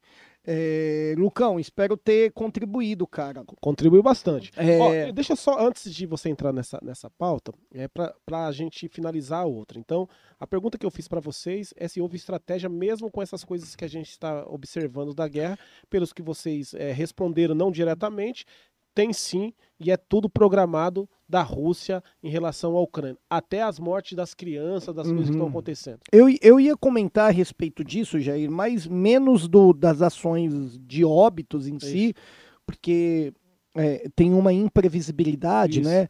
É, mas sim dos aspectos econômicos. Antes disso em si, é, e vou, vou comentar e, e jogar a bola pro Tiagão aqui, que, que é o seguinte, a gente bateu essa bola ontem, conversamos ontem a respeito disso, que, por exemplo, o Thiago, ele apontou uma coisa muito importante, que é o ano de 2013, eu acho que a gente, embora o isso, insisto nisso, quem não pegou, gente, o começo da fala do Thiago, Muito eu, eu vou viu? querer fazer esse recorte Não, nós vamos fazer. E, e vou usar em aula. Vou colocar, gente, ó, vamos não assistir. faz isso comigo. Vamos leva, assistir leva a colinha, aqui, leva a colinha. né? Vamos assistir o, o, o professor Tiago aqui, que mandou muito bem, é, um baita esforço pedagógico, mas embora tenha todo esse processo histórico de longa duração, no ponto de vista de uma curta duração, o Thiago faz um marco no ano de 2013, que é um período muito importante, quando o Victor era presidente da Ucrânia. Certo. Quando o Victor era presidente da Ucrânia, há um- um- uma pressão de acordos bilaterais com o Ocidente. E por questões distintas, ele declina de firmar esses acordos e assina um acordo pró-Rússia, ok? Isso Correto. em dezembro de 2013. Ok. Em consequência disso, uma série de movimentos anti-presidente começam a ocorrer já em janeiro de 2014. E aí a gente tem um conceito que discutimos ontem, Tiago e eu, que eu tenho usado bastante, que é chamado de guerra híbrida. E algumas pessoas têm me perguntado: você vê a possibilidade de uma terceira guerra mundial? Até o momento, não. Muito longe disso. Né? Pode ser que isso ocorra, mas eu estou muito longe de pensar nessa possibilidade. O que, que é a guerra híbrida? É um conceito novo. O Tiago comentou aqui algo muito importante. Os Estados Unidos foram responsáveis por destituir presidentes, por instituir golpes de Estado, por. Ele comentou o caso do Chile, mas tem o Chile, a Nicarágua, intervenções nas Áfricas, nas Ásias, no Oriente Médio, No Brasil, no Brasil, intervenções diretas dos Estados Unidos na política eh, de determinadas regiões. Isso é praxe da história dos Estados Unidos, sustentado numa ideia chamada Destino Manifesto. É um imaginário, uma ideia do século XIX que se desdobra por todo o século XX, onde os Estados Unidos acreditam numa missão salvífica de levar a paz para o mundo. É só ver Hollywood né? Ele sempre aparece como um Rambo é, salvador do mundo contra o mal. O mal é sempre o outro. É. Então a, a, pro- a produção cultural estadunidense e hollywoodiana é muito é, competente em forjar essa ideia dos Estados Unidos na ótica do Destino Manifesto. Ok. Em 2013 tem o Victor que assina acordo pró-Moscou, declinando do Ocidente. Em 2014, em janeiro, diversas milícias armadas financiadas pelos Estados Unidos tomam as ruas de diversas cidades da Ucrânia, com destaque a Kiev para derrubar um presidente eleito. Esse movimento, dentre diversos grupos que estão nesse movimento de 2014, existe um agrupamento paramilitar chamado Grupo Azov, A-Z-O-V, V mudo. E aqui tem um imbróglio que talvez tenhamos tempo para conversar, por exemplo, que é a contradição do atual presidente Jair Bolsonaro na sua base. A condescendência dele com Moscou é uma enorme contradição com a sua base política, porque aquelas, aquela militante é, aguerrita do bolsonarismo chamada Sarah Winter, que foi responsável por um movimento chamado Os 300, naquele dia que ela foi com um monte de tochas, parecendo a Ku Klux Klan, à frente do Tribunal é, Superior, Tribunal Superior, é, é, su, su, Tribunal Superior STF. É, me engasguei aqui, gente, desculpa. Em frente Supremo ao Su Tribunal Supremo Federal. Tribunal Federal. A, a, as imagens dela em frente ao, tri ao, Supremo Tribunal Federal com uma série de pessoas, ela estava com uma placa, uma faixa escrita Ucraniza Brasil. E por que Ucraniza Brasil? Porque ela teve experiência de formação com os ucranianos do Grupo Azov. E o que, que é esse Grupo Azov? Um grupo paramilitar financiado pelos Estados Unidos neonazista. E o que, que o Putin está dizendo o tempo todo? Gente, de novo, eu não sou a favor de guerra, viu? Mas é, é são fatos. O que, que ele está dizendo desde o início? Precisamos desnazizar a Ucrânia. Precisamos desnazizar a Ucrânia. Precisamos desnazizar a Ucrânia. De onde ele tirou isso, gente? É só você colocar, não acredita em mim, como o Thiago muito bem falou aqui. Entra lá no Google Imagem, coloca Grupo Azov e vê o que, que são as imagens deles. São imagens com suástica nazistas, com bandeiras da Alemanha nazista, financiados pelos Estados Unidos. A prova material disso. Ok. O, esses, esses movimentos de 14, janeiro e fevereiro de 14, levaram à derrubada do presidente Victor em 2014. Em março, a, a, a Rússia anexa o, o sul da Ucrânia, que é Crimeia. Ok. Esse é o cenário, mais ou menos. Depois, o que a gente vai ver, o cenário atual é que é um outro momento, e eu quero acelerar para jogar essa bola para o Thiago, que é a figura do presidente Volodymyr Zelensky. O Zelensky é um cara tido na narrativa ocidental como um grande líder mundial. Gente, pera lá.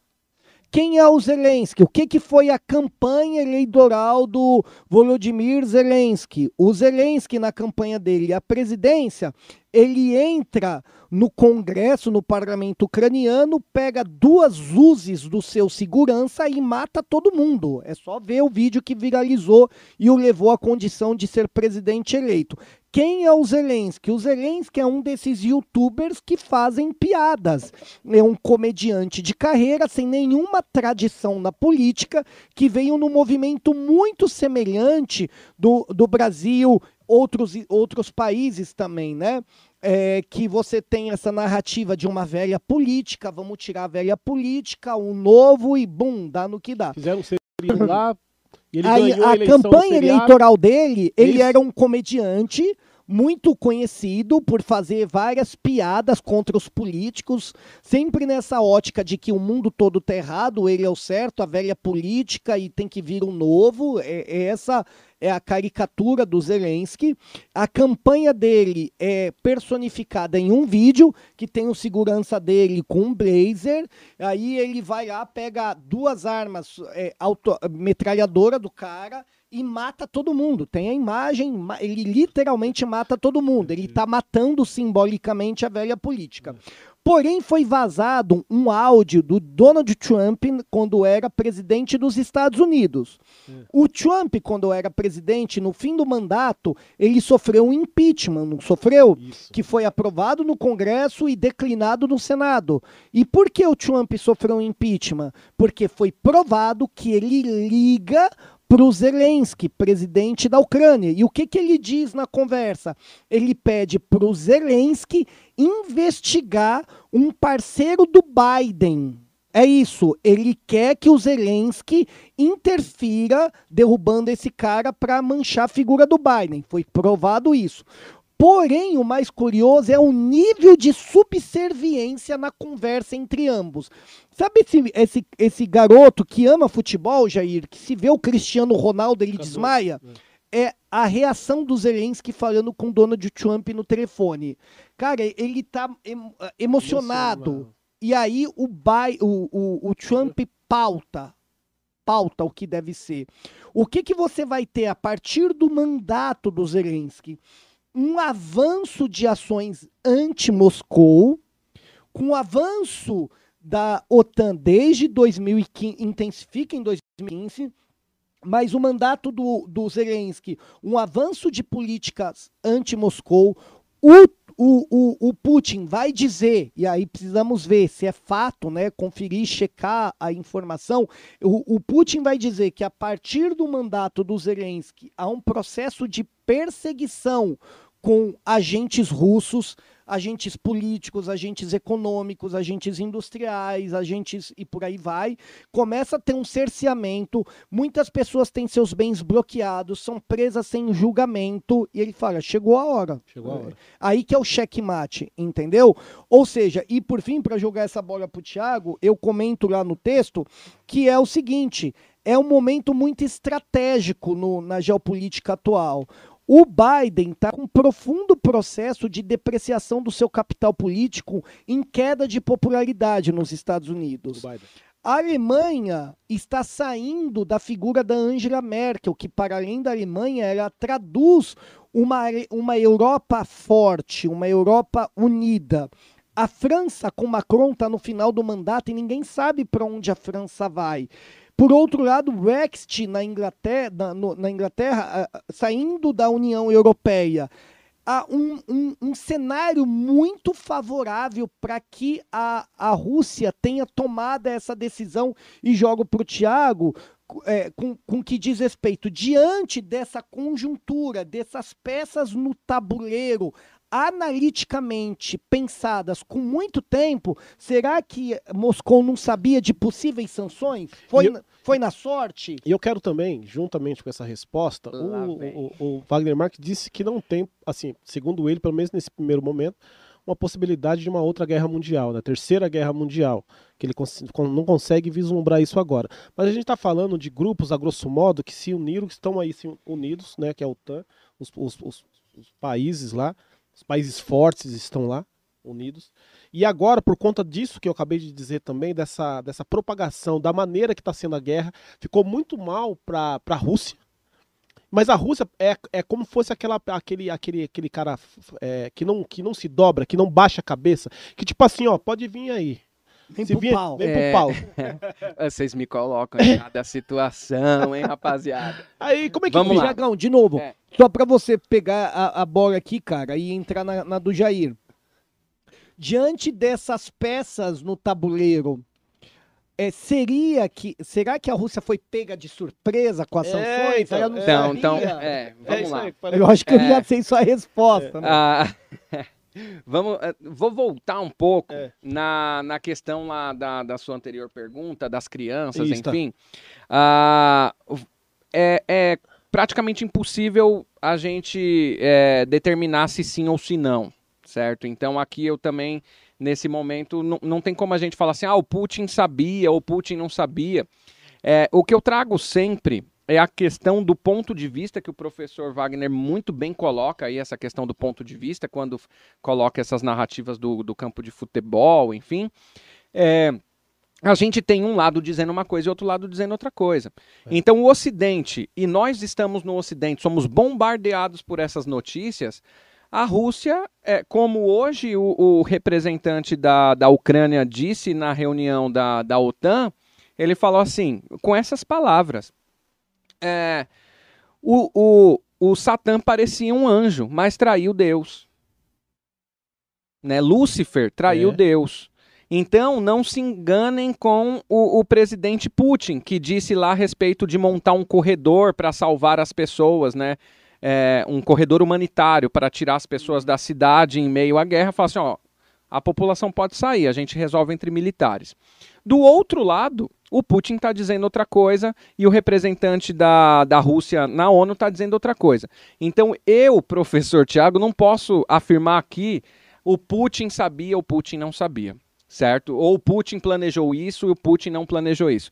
O que a gente tem que ficar atento é que é com um sensacionalismo que está sendo criado em cima de todas essas narrativas. narrativas. Por que, que eu falo sensacionalismo também?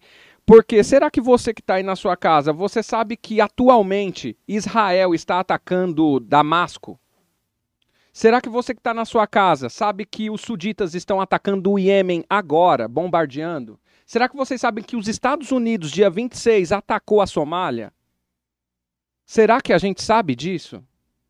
Isso está acontecendo agora. Mas por que, que só chega a Rússia demônio para nós? Então, essa é a disputa de narrativa, porque nós estamos no Ocidente, nossa mídia tem influência é, desse lado, diretamente desse lado. Ah, a respeito da Terceira Guerra Mundial, estou com meu camarada aqui. Ah, a gente vê os porquê, né? Vou dizer por que eu estou desse lado de, de observar que é pouco provável, com esse cenário atual, a uma Terceira Guerra Mundial. Correto. Primeiro que está acontecendo é, no, no que eu observo é que a Rússia ela quer uma forte influência na Ucrânia e se o Zelensky se entregar hoje, isso acaba. Se eles elegerem um presidente pró-russo. Certo? Então a gente. É, eu faço. Isso acaba. Isso e acaba. parece que com o discurso dele, não sei, não posso estar enganado. Ô, Tiago, só corroborando, cara, para ficar nesses dados que você apontou, não muito diferente de quando os Estados Unidos invadem o Iraque, destituem um presidente e coloca o que ele quer. Muito parecido. É, então, a respeito de Terceira Guerra Mundial, a gente tem que ver até onde o Zelensky ele tem força. Por quê? A gente está vendo discursos dele dia após dia, olhando para a União Europeia, olhando para o Biden, falando: meu, mostra que está com a gente. E os caras não entram. Uhum, uhum. Os caras não entram não nesse conflito. Não entram mesmo. Não entram. Ele fala, mostra que tá com a gente, vem, mostra que tá com a gente. Pessoal aplaude Já tem uma semana. Os caras aplaudem, os caras falam que eles estão certo e que não sei o que lá, Tamo mas não entram. Por que vai, que não vai é? sozinho, irmão. Vai e segurando aí, vai, vai, vai, na, vai, na vai segurando aí, eu já tô chegando. Toma umas arminhas aí, né? Os, cara, os caras até mandam umas arminhas pra ele. Fala assim, meu, manda umas birimbinhas, manda umas birimbinhas. Vai, na fé, né? Vai, vai indo na frente aí, já Mas agora eu tô chegando. Não entra. Agora, Aí tá vendo ah. que tem até risada? Né? Nesse processo de que o Wagner citou dos Azov, da é. des, de, desnazificar a Rússia, né, de acabar com a Ucrânia, perdão, a, a gente tem que ficar atento que existem nazistas espalhados pelo mundo todo. Né? No Brasil, a gente vê, né, recentemente, nesses últimos anos, infelizmente, uma crescente é, de pessoas desfilando e saindo na rua achando que é normal é, é, estar com uma camiseta com um símbolo nazista. Né? Então a gente tem que ficar muito, muito atento com isso. Então está acontecendo aqui também, está acontecendo no mundo inteiro. A gente está num momento muito delicado.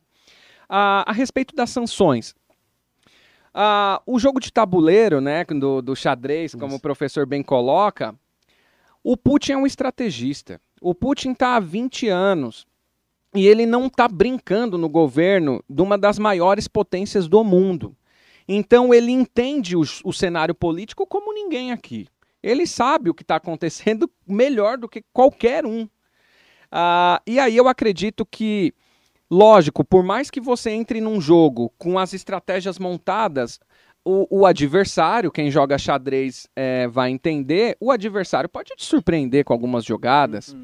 Então você pode ali em algum momento também agir por emoção ou por alguma outra questão, cometer um erro e o adversário fazer um ponto, comer uma peça, né?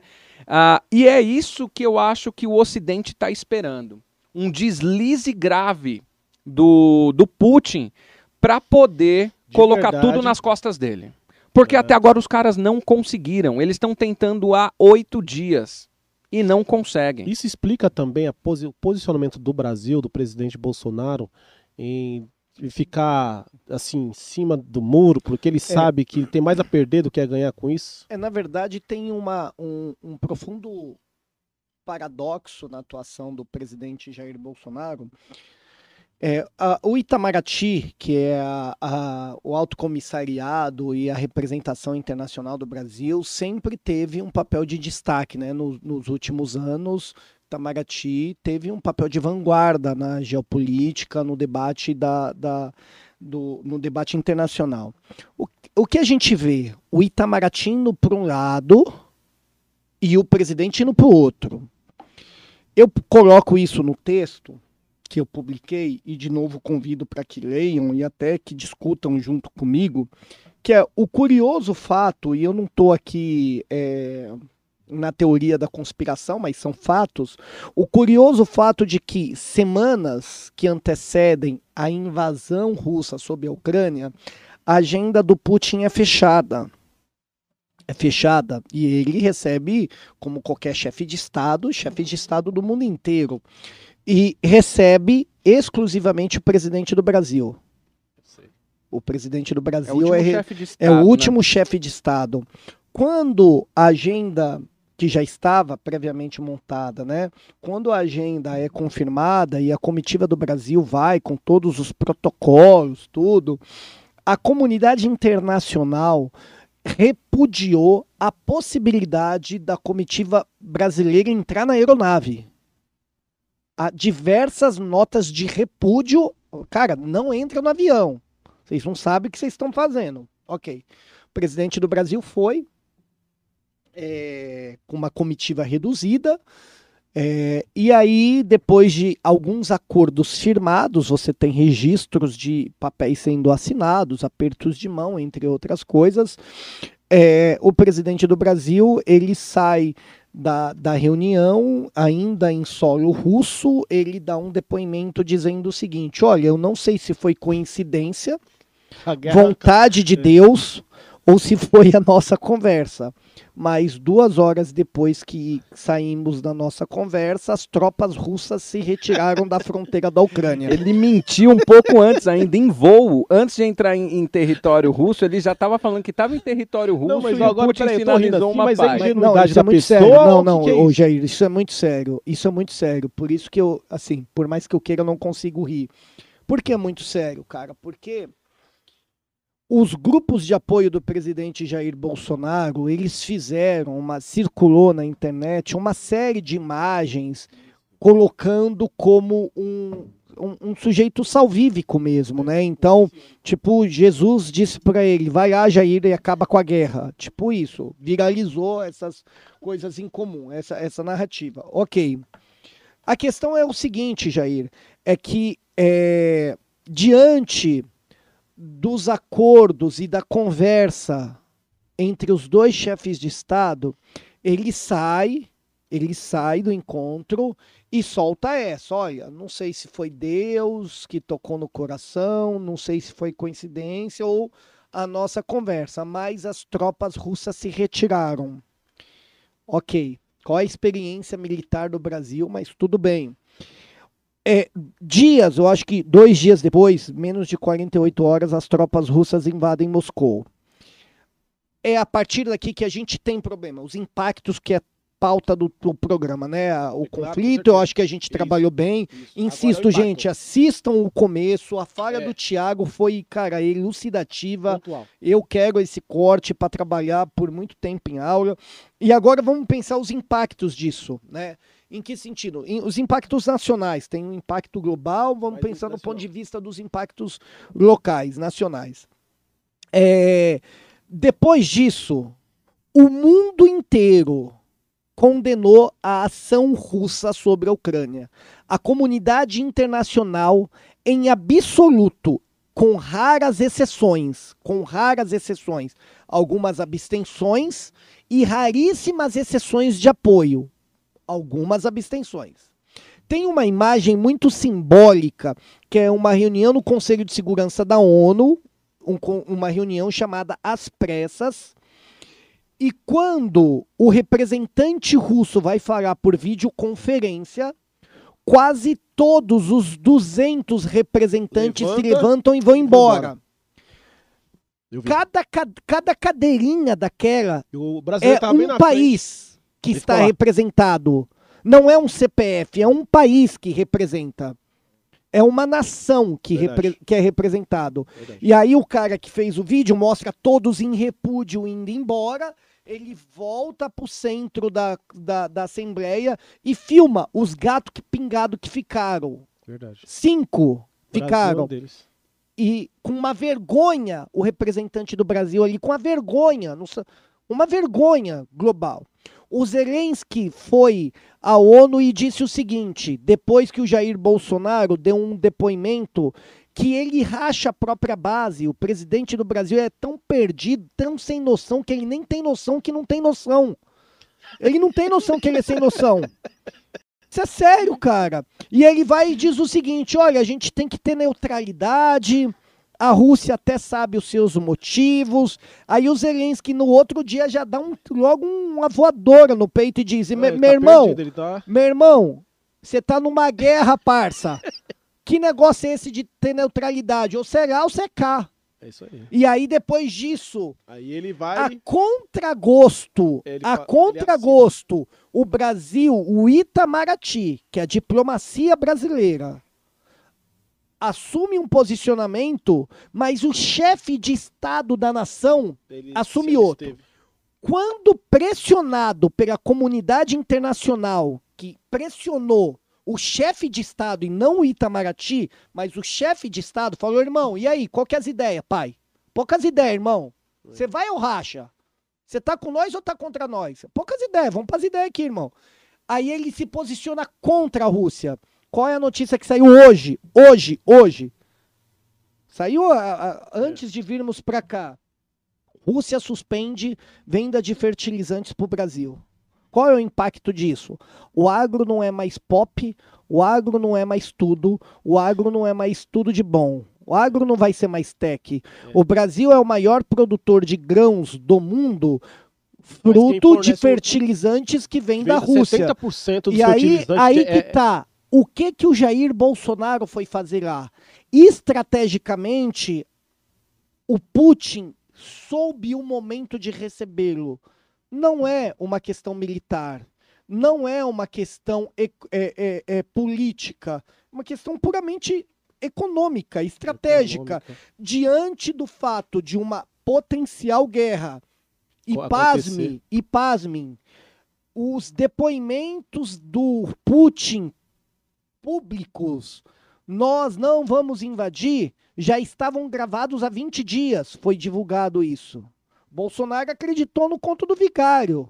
Sem noção, não tem noção do que tá fazendo. Irmão, seu corpo é francino pra roupa de presidente, parça. Você não sabe o que você é. tá fazendo? Põe o leco cré para ajustar. Então, o que que ocorre? O cenário que se desenha é que ele cai no canto do vigário. E aí assume compromissos com Moscou Isso. que não tem como, como voltar. Cumprir. Não tem como voltar. É, é. E aí ele tem que sustentar Cara, você é imparcial. Ó, tô aqui. É, mas... pra não ficar nem mal Cara, lá nem mal cá, mas não e, tem jeito. E aí qual é o problema? Tá tá a Rússia. De, acordo é acordo, irmão. Você faz acordo, Jair. Você é, sabe acordo é para ser cumprido. É. Se ele assinou acordos econômicos bilaterais com a Rússia para ser cumpridos. E se não os cumpre, tem consequência. E é. aí que é o problema. A Rússia já determinou não, não. venda fertilizante. Agora é o como seguinte, que vai fazer agora aqui? O que você vai, como que você vai produzir agrotech? Não tem jeito. Agro é pop. Agro, é agro é, tudo. Agro é nada, meu irmão. Agora... Agro é nada. A consequência imediata disso, a gente chegou a mais de 100 dólares o barril de petróleo. É Bom, quem não está entendendo muito bem o que está acontecendo, põe 10 dias e vai no posto de gasolina e vai lá, e vai lá dar uma risada. E fala, ó, oh, é legal, aí. hein? Ó, oh, tamo junto. Vai no supermercado daqui 10 dias, se a coisa continuar, e vê o preço do arroz, vê o preço do feijão. Faz uma feira. Cara, vai com seu, o seu sem conto daqui 15 dias, se a coisa continuar, vai depreciar cada vai vez 50. mais. Ou seja, a comunidade internacional está apontando uma direção, se é adequado ou não é outra coisa, mas a diplomacia do Brasil está sendo contraditória. Mas, diferentemente dos dois lados da moeda, a gente não tem capital social, político, econômico e militar para lidar com isso. Entendi. Mas, assim, qual que seria, na sua opinião, na opinião do, do, dos professores, a posição mais assertiva do presidente Jair Bolsonaro nessa situação dessa. Não ir para lá primeiramente. Vai, Thiago. Vai, é, é, aí você me coloca como um, um, cientista político na mesa, não é nem como um professor, é, né, Jair? Ah, vamos lá. É, é muito complicado responder essa pergunta. E, e, e, é o que eu sempre digo quando alguém me pergunta: o que você acha? Como seria?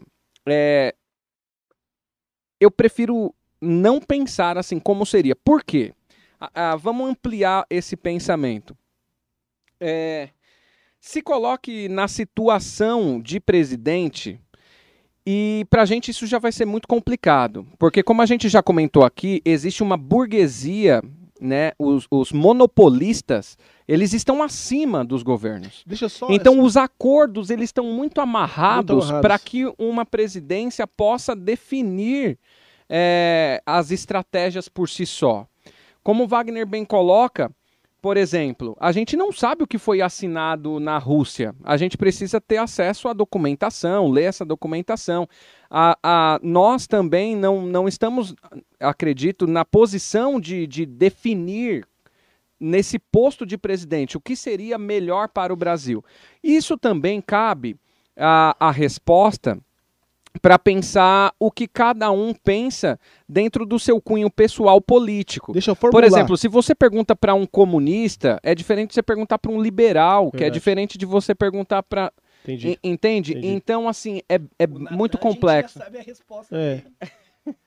Reformule, é. já. Deixa eu só reformular para as pessoas de casa entender. Eu, particularmente, quando eu faço alguma crítica de algo que eu conheço, que é o caso do doutor, principalmente acabou de falar, ó, Bolsonaro foi lá, né? Deve ter, eh, não foi acaso que ele foi, não foi numa visita, estava próximo de uma, de uma guerra. O, o presidente russo sabia que ia acontecer, trouxe o cara para cá. Depois ele voltou para o Brasil, chegou no Brasil, ficou querendo ficar em cima do muro, criticou várias atitudes do Bolsonaro. Eu, quando critico, doutor, algum ato que eu tenho conhecimento, eu sei mais ou menos, da minha ótica, a maneira correta de se fazer aquilo. Então eu vou formular a pergunta. Na sua ótica, onde o Bolsonaro é, errou e o que, que você faria diferente? O Brasil tem um, assim, é, o Jair, eu, eu não quero fugir da pergunta, mas é, a gente faz análise é, diferente de quem tem a caneta. Embora eu acho é, aqui é opinião e isso não me torna carimbado em nada. Mas, é, é, só a minha opinião que certo. respeito não, não, quem é, tem é... o contrário. Eu não acho que o atual presidente tem condições de ter a caneta, nem que seja a BIC, para assinar o próprio nome. Se dá um eu nome. Tô, tô junto, se der, ah, se é? der um, um papel e duas linhas, não sai o próprio nome. Eu acho que não sai o próprio nome, um papel e duas linhas. Mas foi a escolha soberana e deve ser respeitada. Certo. Esse é um ponto. Outro ponto, Jair, é que é o seguinte: diante da circunstância e do cenário que se desenhou, não dava para ter neutralidade diante dos antecedentes. Entendi. Se o presidente do Brasil foi como um chefe de Estado a Moscou às vésperas de uma guerra, sabendo que o mundo estava se avizinhando de uma guerra, que a comunidade internacional alertou, chefes de estados do mundo alertaram diante do perigo e ele foi, ele foi intencionado. Intencionado. Ok? Foi por conta própria. Aí. E aí segura, segura o BO. Você foi por conta própria para chegar onde? Onde você quer chegar? Até agora, eu não consigo visualizar o resultado da decisão é, do nosso chefe de Estado em Entendi. sustentar um apoio pró-Moscou. Eu não consigo ver. O, por exemplo, quando a gente vê a ruptura na, na exportação de fertilizantes, parece que deu ruim, não funcionou. É quando você vê a comunidade internacional re, é, repudiando o Brasil, evidentemente deu ruim. E quais são os impactos, como o Tiago comentou aqui, de, da, da elite econômica? Bom, se você é um grande investidor internacional, diante da tomada de decisões do chefe do Estado do Brasil, nesse momento de um conflito né, que está ocorrendo no mundo, você retira o seu capital ou você põe mais? É. Você vai retirar. Verdade. Você fala, cara, é instável, o jogo é inseguro, a coisa que não, não dá. dá. Não dá então, é, o que eu vejo é muito próximo ao perfil do Zelensky. A consequência, Jair, a, a, questão ideológica eu sempre coloco como consequência, não como causa. Para mim é do jogo. Você, eu sou corintiano, você é corintiano, pode ter alguém palmeirense aqui, Verdade. não tem Não problema. tem problema. Ok, irmão, isso é escolha individual. Aí tem que Pra- chegar no Corinthians. Para mim, eu acho que antecede uma questão Não é a questão ideológica para minha causa antecede uma questão importante aqui, que é o quão essa pessoa apresenta condições materialmente técnicas para vestir a roupa de presidente da República. Caso as pessoas não saibam, presidente da República não é o CPF que fica num cercadinho gritando para aqueles que já torcem para o time. Não é Isso. É representar uma nação com mais de 200 milhões de habitantes, É verdade. 8 mil quilômetros de costa, uma complexidade gigantesca para dentro e para fora. Qual é a habilidade que esse indivíduo tem como chefe de Estado? Eu aponto que nenhuma. Nenhuma. Por 28 anos, foi deputado pelo Rio de Janeiro, não produziu absolutamente nada materialmente importante para a cidade do Rio de Janeiro. Ele não tem um projeto de fato como um chefe de Estado. Ele tem é uma figura personificada em si mesmo, no grito, no berro, no tá ok, ei, tá ok. Irmão, você tá diante de uma guerra, cara. Não é o seu tá ok. Não tá ok agora. Agora é o quanto você tem capacidade retórica De- para bater na mesa e dizer a posição do Brasil é essa aqui. é Ó, e- essa treta é de vocês, a nossa posição é essa. O cara se escondeu. A diplomacia do Brasil tá passando vergonha. Eu tenho uma colega, muito amiga, amiga, na verdade, não colega, uma amicíssima que representa o Brasil na ONU. Eu converso com ela constantemente, até comentei com você de um, de um trabalho que eu tô fazendo com ela. Ela está envergonhada, porque ela é uma cidadã de nação, uma cidadã brasileira que representa o mundo e ela está na ONU, né? Representa o Brasil na ONU. Envergonhada, ela fala que a situação do Brasil é da mais vergonhosa possível. Quando o Brasil fica na mesa junto com a Eritreia, o Brasil já foi a sexta maior economia do planeta. Fica o Brasil e a Eritreia na mesa. É isso que nós somos? É. Se quer ser isso, sustenta Segura. sustenta, fala, nós queremos ser isso aqui. Ok, vamos segurar o B.O. com os russos. Mas ca- calma aí, vocês não estavam dizendo que a Rússia era comunista? Deixou de ser? Ou nunca foi? É, Não era comunista a Rússia? O problema do, do grupo político não eram os comunistas? Agora eles não são mais comunistas? Você tem que ter claro o que você está fazendo, entendeu, Jair? Então, o posicionamento difuso do chefe de Estado do Brasil comparado à tentativa. Quem está tentando segurar o time nas costas é a diplomacia brasileira.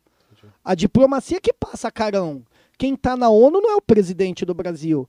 Quem está lá são os diplomatas do Brasil tentando não tomar vaiada.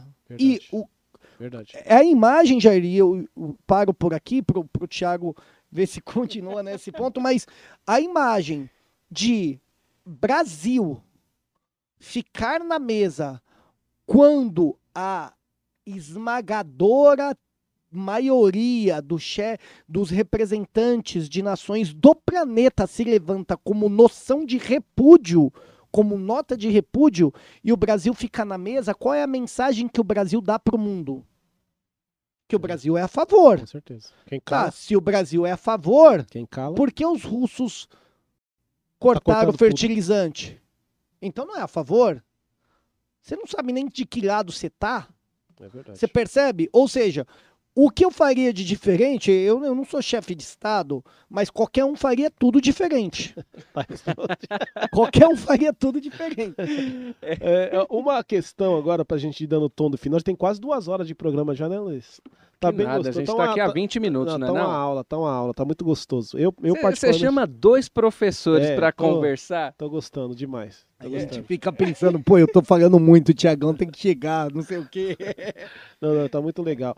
É uma, uma questão que a gente precisa agora, para ir começando a dar o tom de, de finalização do programa, é dentro da, da visão de vocês, da guerra, vai perdurar muito tempo? Isso ainda na visão. Você acha que vai, vai durar um pouco tempo? Você acredita que não? Bre- Daqui, pode ser daqui uns 10 minutos vai acontecer, a guerra cessou e por Vou qual chamar. motivo?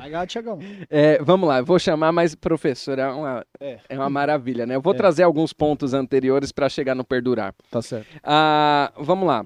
Vou chegar aqui nos pontos de sanções, né, do, do Putin, ida de Bolsonaro, e aí a sua derradeira questão a respeito de se você fosse Vai ter- chefe de Estado, é como isso. seria.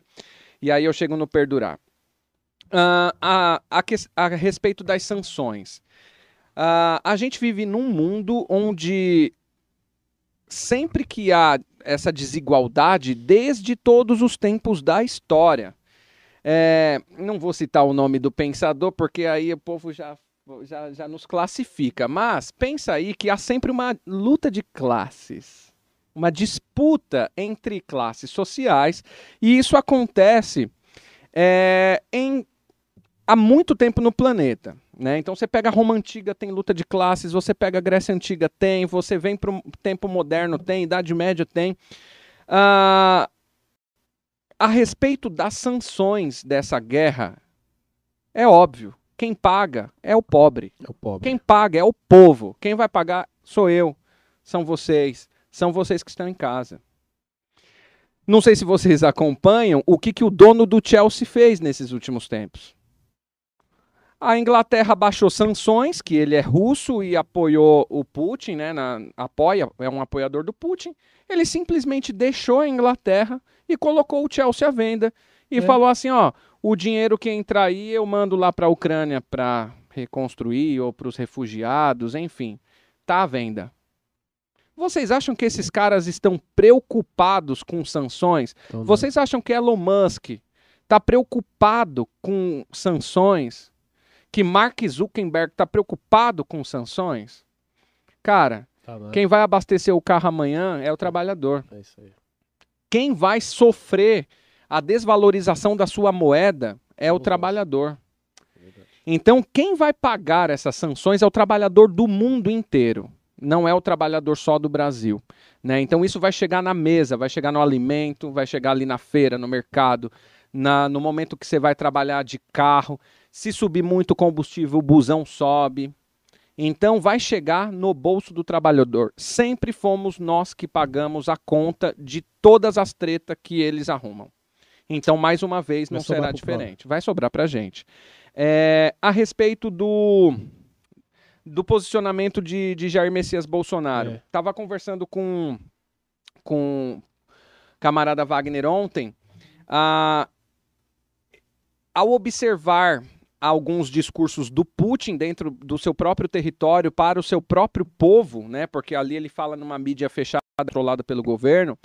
É, quando a gente aqui no Ocidente está vendo que a mídia ela está mostrando assim, a Rússia está isolada, a Rússia está falando sozinha, o mundo todo está contra a Rússia. Dentro da Rússia as coisas não são assim, e se a gente pegar um, um mapa do mundo e apresentar as votações na ONU contando as abstenções, porque as, as, as abstenções a gente não pode con- contar que é contra russo. Certo? Em algum- por que, Não, que é é. se abstém? Por que, que a China se abstém? Por que, que a Índia se abstém? É, porque vai ser pra ela, não vai ser pro. pro... Certo? Então, se abster não é falar assim, eu sou contra os russos. Se abster é falar assim, Rússia, vamos trocar uma ideia. Né? Nós, nós não soltamos a sua mão. Né? Assim como a gente tem aqui relações aqui, a gente tem aqui também. Então, assim, quem votou contra, você calcula. Mas quem votou abstenção e quem votou é, a favor da Rússia, aí é outro time.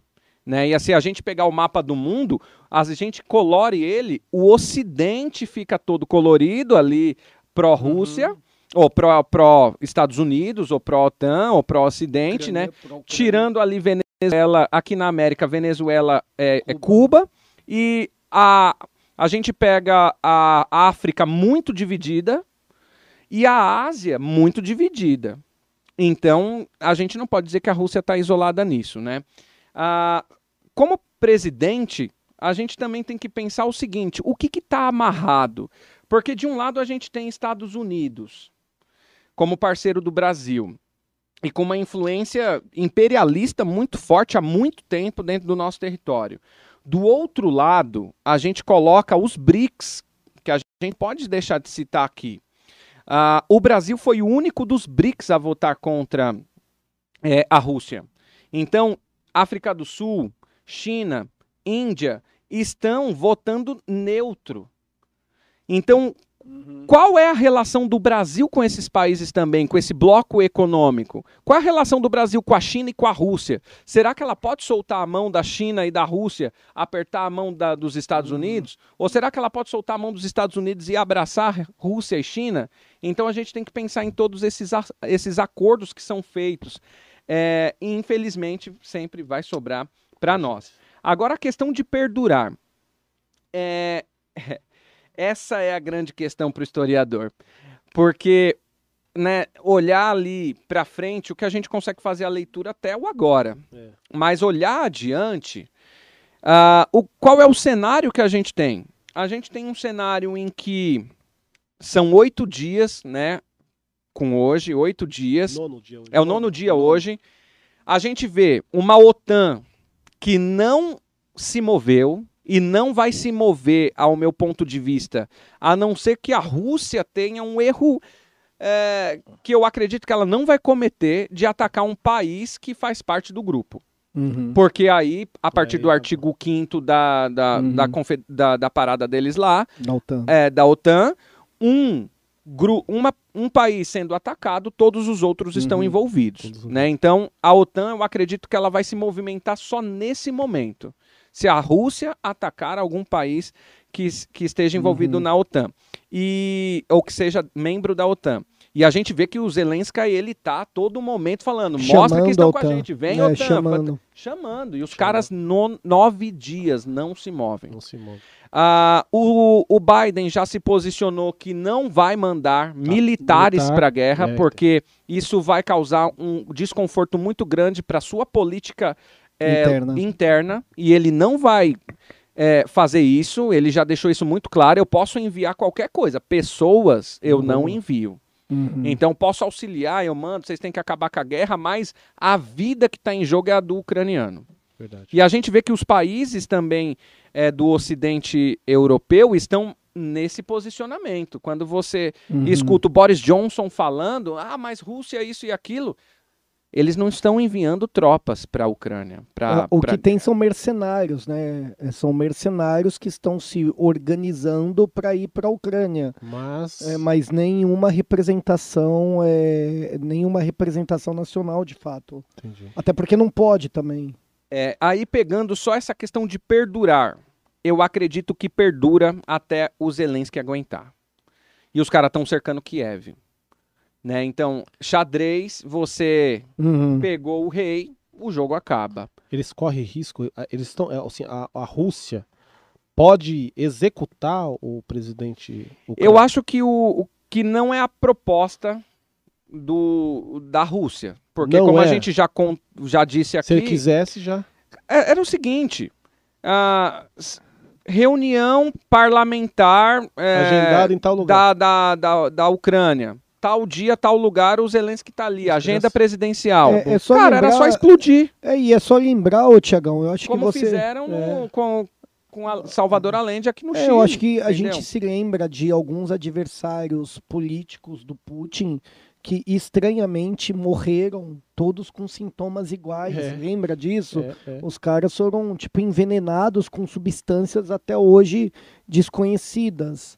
É, é corroboro com a, a, com, com a percepção do Tiago de que é, não faz parte do ensaio. E, e, e, assim, você falou até quando o presidente é, ucraniano uhum. ele aguentar. Agora, dando uma de mãe de Ná, ele aguenta, ele tem fôlego para aguentar muito tempo? Ó, oh, eu, eu, eu fiz uma relação ontem conversando com, com, com o Marx. É, isso me lembra muito, quem lembra do seu oitavo ano aí do, é. do ensino fundamental, Guerra do Paraguai, em qual uhum. o Brasil estava envolvida.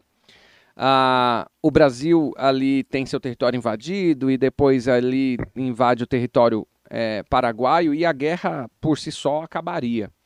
Porém, Dom Pedro II ele colocou em sua mente que a guerra dele só acabaria ao caçar o, o imperador é, paraguaio, Solano Lopes. A, essa foi a, a guerra do Brasil e foi aí que o Brasil, infelizmente, consegue se mostrar muito cruel. Porque o território e, e a população, para a gente ter noção, mais de 50% da população paraguaia foi exterminada. Porque o que, que acontecia?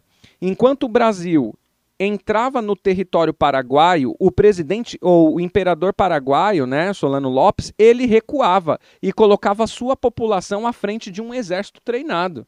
E o exército brasileiro, sedento de, de, de sede do imperador, a, passava por cima de todo mundo até chegar no presidente. Eu acho que o Putin ele tem mais cautela e tem é, hoje mecanismos diferentes de ataque.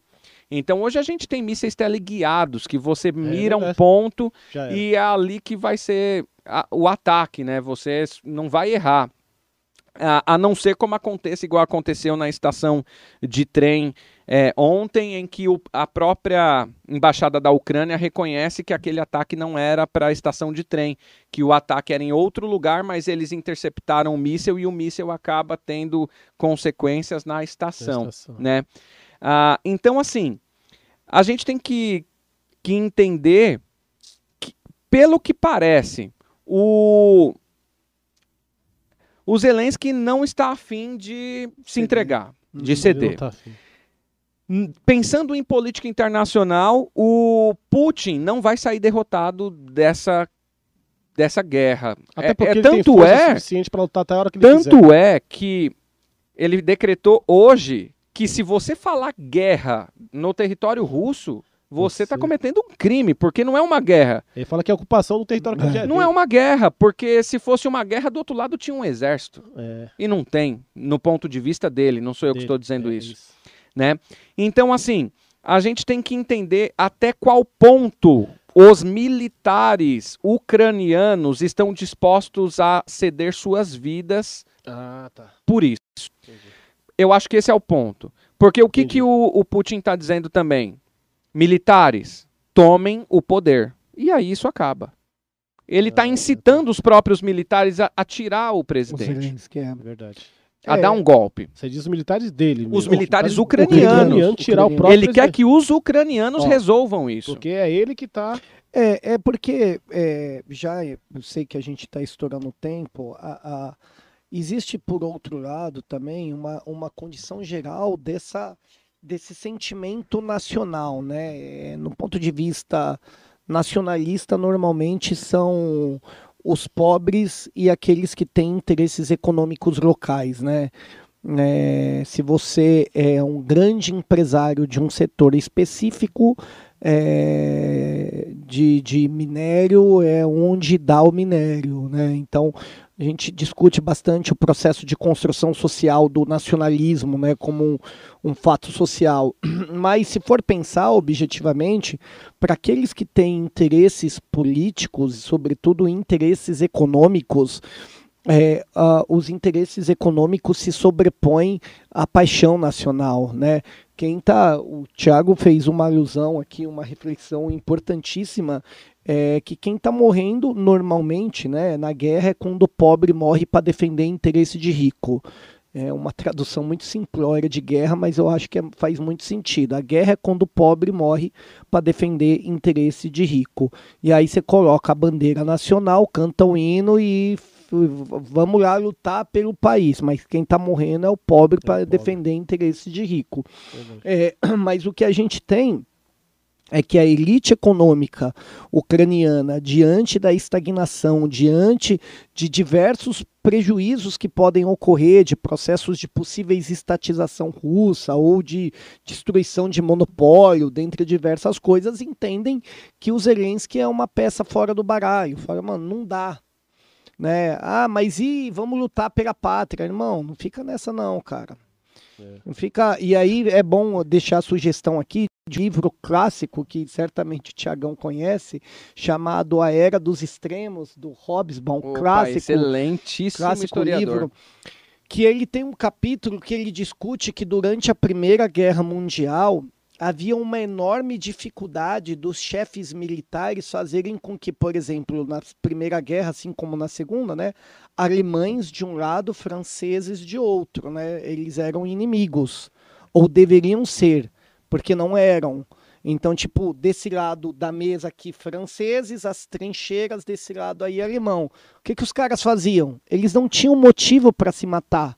Eu olhava, pô, é o Jair, pô. Tá doido? Vou matar, não. Não, mas o cara é assim, inimigo. hoje, é como nada. ucranianos e russos, É, têm é o que familiares, tem- né? O que está ocorrendo lá. E É eu não vou te matar. E o, o, o Hobsbawm, ele transcreve, ele apresenta várias cartas de soldados que en- enviam para os seus familiares dizendo que é, passavam a noite, a madrugada, é, tocando música e bebendo com o adversário. É, porque. Mas aí é péssimo. Futebol e tal, É, né? jogando bola. Então, tipo, vamos jogar bola? Faz o campo. França contra a Alemanha. D joga todas as armas no chão. Ele apresenta documentos Olha que provam isso. Mas isso é péssimo para a economia, da guerra. né? Então, tem que E aí o que que os caras coisa- fazem? Criam várias estratégias para fazer com que eles se odeiam. Então o ódio é um processo de construção social. O que a gente tem lá, o Tiago apresentou isso, é, os russos e os ucranianos, eles têm questões linguísticas, culturais, históricas em comum. E é uma força desproporcional, né? Militarmente falando, é uma força absolutamente desproporcional. Os, os ucranianos estão de um lado, né, sem armas, e os russos estão com tanque. Os, tem várias cidades que os russos já têm domínio sobre o território da cidade, que eles estão lá como soldados armados e tá a população. Eles É. não matam, não saem matando as É pessoas. verdade. Então vai chegar um determinado momento que as pessoas percebem que para os interesses em jogo, cara, essa peça não dá mais. E ele tá o, o Zelensky, não podemos perder de vista, tá formando capital político na guerra. É. A guerra é ótima para formar imbecis ou então para tornar os imbecis poderosos, porque eles já são. Quem é o Zelensky antes da guerra, gente? Que agora ele virou Quem é o Zelensky? o herói, Agora né? o mundo tá tratando colocou ele roupa, roupa de porque soldado, tá no meio da que rua. O mundo, que o mundo faça, que o Ocidente, o Ti- o Tiagão falou aqui da questão das narrativas, que o tratem dessa forma. Né? Mas quem é esse cara? De onde ele veio? Como, como chegou a esse ponto da Rússia chegar ao extremo? Porque numa guerra, Jair, É. ela só ocorre quando o fio último da diplomacia foi rompido Foi rompido. para ter uma treta, cara, pensando em todos os aspectos, porque é muito jogo econômico envolvido. É ruim para todo mundo numa guerra. Todo mundo perde, economicamente falando. As pessoas morrem, lógico que morrem, mas o grande empresariado que pensa em milhões e bilhões, ele está pensando no seu patrimônio. Ele não está pensando na bandeirinha da Ucrânia ou na bandeirinha da Rússia e sair abraçando, falando eu amo meu país. Isso é, um, é uma romantização barata de Hollywood. Então, que a gente tem é um cenário muito mais das elites econômicas que vão observar até onde elas podem ir, até onde elas, elas estão com seu patrimônio em risco ou podem maximizar o seu patrimônio. Se para a elite econômica o, o patrimônio deprecia na guerra, ela tem que acabar. E quem começa e termina a guerra? Quem aparece são chefes de Estado, mas quem começa e termina a guerra? Elite econômica. A guerra, e, e insisto nisso, nessa tradução. É, por mais que as pessoas gostem dessa ideia de sentimento nacional, né? Mas guerra é quando o pobre morre para defender interesse de rico. E daí no meio disso bota uma bandeirinha nacional, coloca o hino e as pessoas, tipo, todo mundo feliz. Mas quem vai morrer? É, É o verdade. filho da elite econômica? Não. Ou vamos pegar aqui, se caso o Brasil tá, estavam dizendo, ó, o Brasil tá bom, irmão. Você acha que o filho do. Vamos chutar aqui, o Antônio Hermílio de Moraes, ele vai se alistar? É nada. É, os caras de ferrazão. Aqui fica a dica, juro que encerro, Tiagão. Aquele, o documentário incrível do Michael Moore, fica a sugestão de um documentário sensacional que ele vai em- é, a- analisar o processo de recrutamento dos soldados dos Estados Unidos para o exército, chamado é, Fahrenheit 11 de setembro, um documentário incrível, como que os Estados Unidos recruta soldados, né, a sua força militar. Ele vai, tipo, é uns caras que, que, recrutadores do exército que vai nas periferias, nos lugares pobres dos Estados Unidos. Aí tem uma galera desempregada, meu, usando droga, com desemprego, miserabilidade enorme. Fala, ô Tiago, você não quer fazer parte do exército, não? Fala, eu não, cara, você é doido, tô jogando basquete aqui.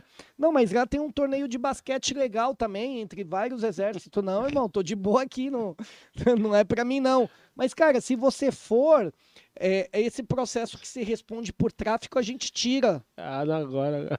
É, é, fica a sugestão de assistir o um documentário incrível de um cineasta chamado Michael Moore.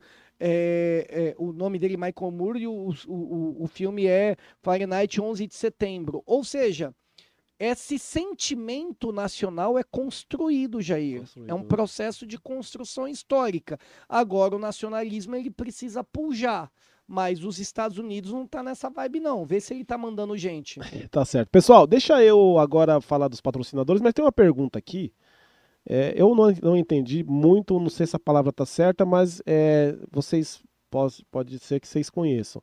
Professores, o presidente da Ucrânia fez acordo com os estadunidenses. Estadunidenses. Ah, agora eu escrevi errado. Estadunidenses. Isso. Tá escrito estudineses. É estadunidense. É, é Estados Unidos. Acho que é Isso, erro de Estados Unidos. Estados Unidos. corretor. É, ah, ah, tá. Então, assim, a grosso modo, a Ucrânia fez acordo com os Estados Unidos para construir base militar?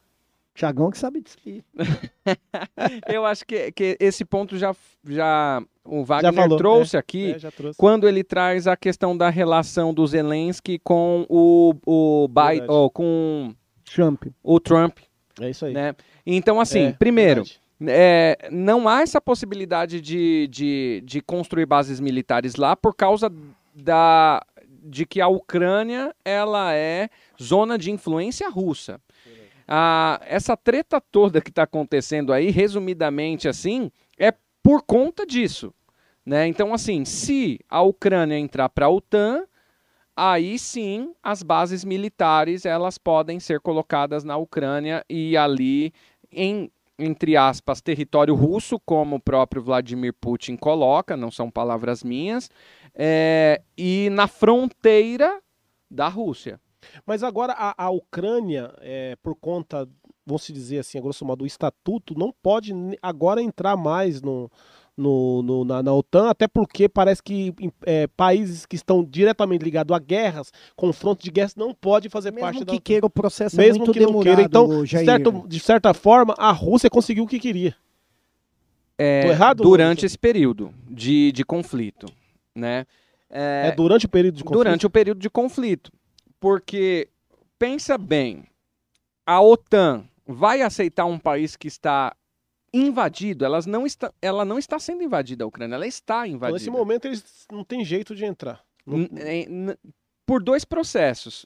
É, pelo processo de guerra e pela burocracia, burocracia. né? Pela demora burocrática do processo. Entendi. Aí não é possível que isso aconteça, aconteça nesse, momento. nesse, momento. E é por isso que o Zelensky todas as aparições dele, ele fala, ele está mostre que estão conosco. É. Mostre que a gente faz parte da Europa. Vai é, mas aí ele ia arrumar vai uma briga lugar, feia. Ele tá arrumando uns caras pra brigar com ele e morrer junto. Ele, ele tá, imagina. Vai indo, agora, Jair, vai indo, já te encontro. Agora imagina, Jair. Vai imagina. leva arma.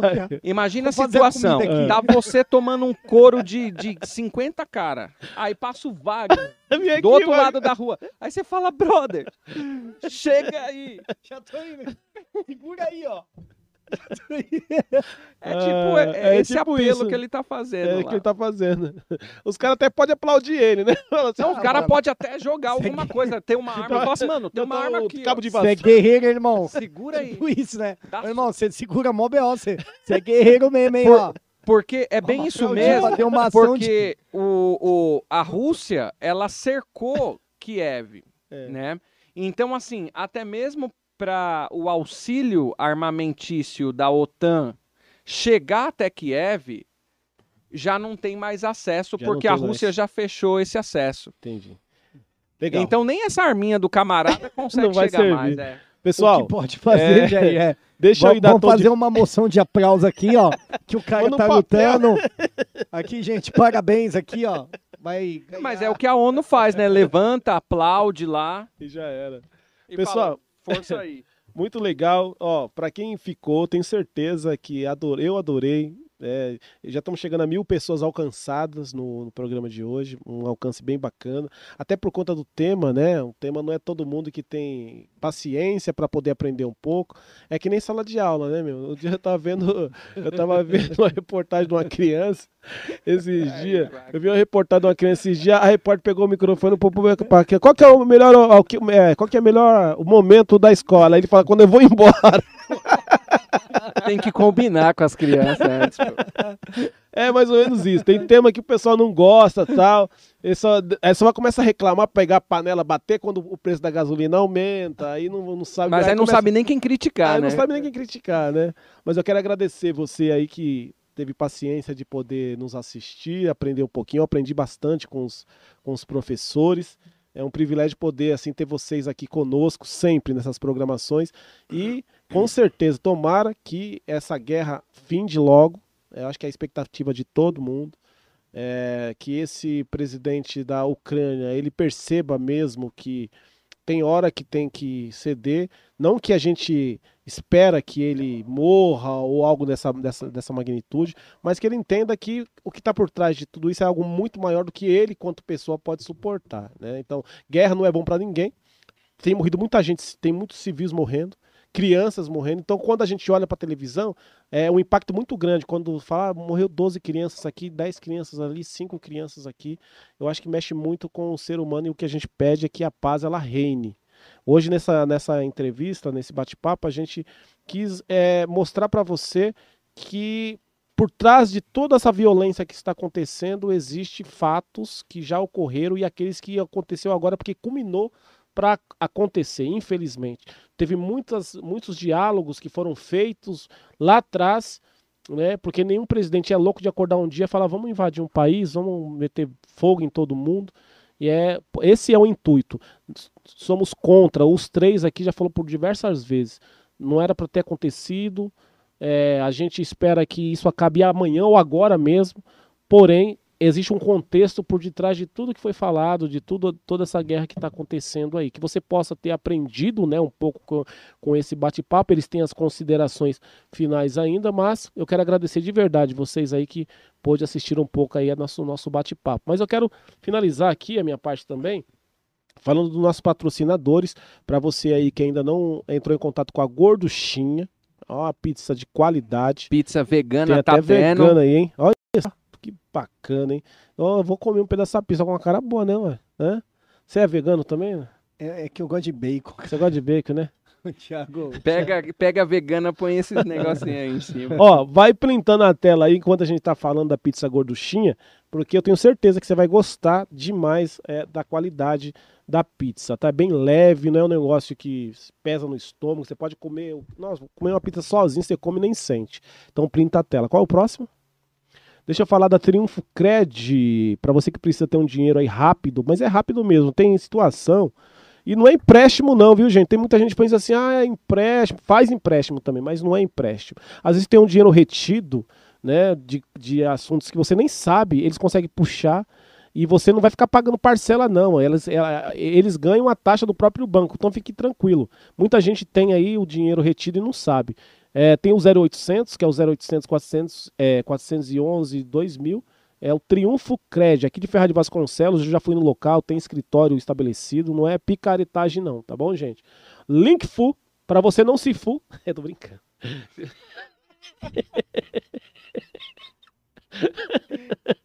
Link Fu, uma internet rápida de qualidade, essa internet você vai passar bem, tá bom? Printa a tela aí que a Link gostou do, do, do bordão, né? Link Fu, para você não se fu. Pode pôr o próximo aí. Atacado e varejo leal. Para você aí, ó. Pra falar, o atacado e varejo é o que, que fornece as bebidas, refrigerante aqui. Eu e o Wagner só tomamos refrigerante, né, Wagner? Eu, Só. Wagner, só refrigerante. Eu tô só na assim, água aqui, só né, água. uma água. Você tomou uma cervejinha boa, né? Heineken, né? É, não vi, não, eu tô na água água Ah, com tá na aqui que tá linda Tá, bom, hoje. tá todo mundo tomando água hoje, né? Eu, eu tomo o que o Wagner toma. Tá. Quando eu Água vejo o uma Wagnerino, eu, eu É confio, eu confio. É verdade. Tem mais aí? Tem mais alguma, Luiz? Põe na tela lá. EcoArtes, meu amigo Ailton Costa, pague tudo em 12 vezes, né? 12 vezes na EcoArt para você aí, ó, essa bancada, a bancada do Bom Dia Cenário. É ele que faz. A gente, toda vez que eu preciso de alguma coisa aí, é, de marcenaria, é ele que eu corro atrás, falo, Ailton, me socorre. Aquele fez aquela bancada ali em dois, três dias. O cara é rápido, né? Tem algum dia, às vezes ele demora um pouco pra entregar, mas é parceiro. Ailton, meu abraço, meu irmão. Deus abençoe. Deixa eu pegar minha colinha aqui, senão é. Pessoal, é, muito obrigado pela audiência. Vamos para as considerações finais. Hoje nós conversamos com os historiadores, meus amigos. Tiago Lima é historiador, professor da rede privada do. Hã?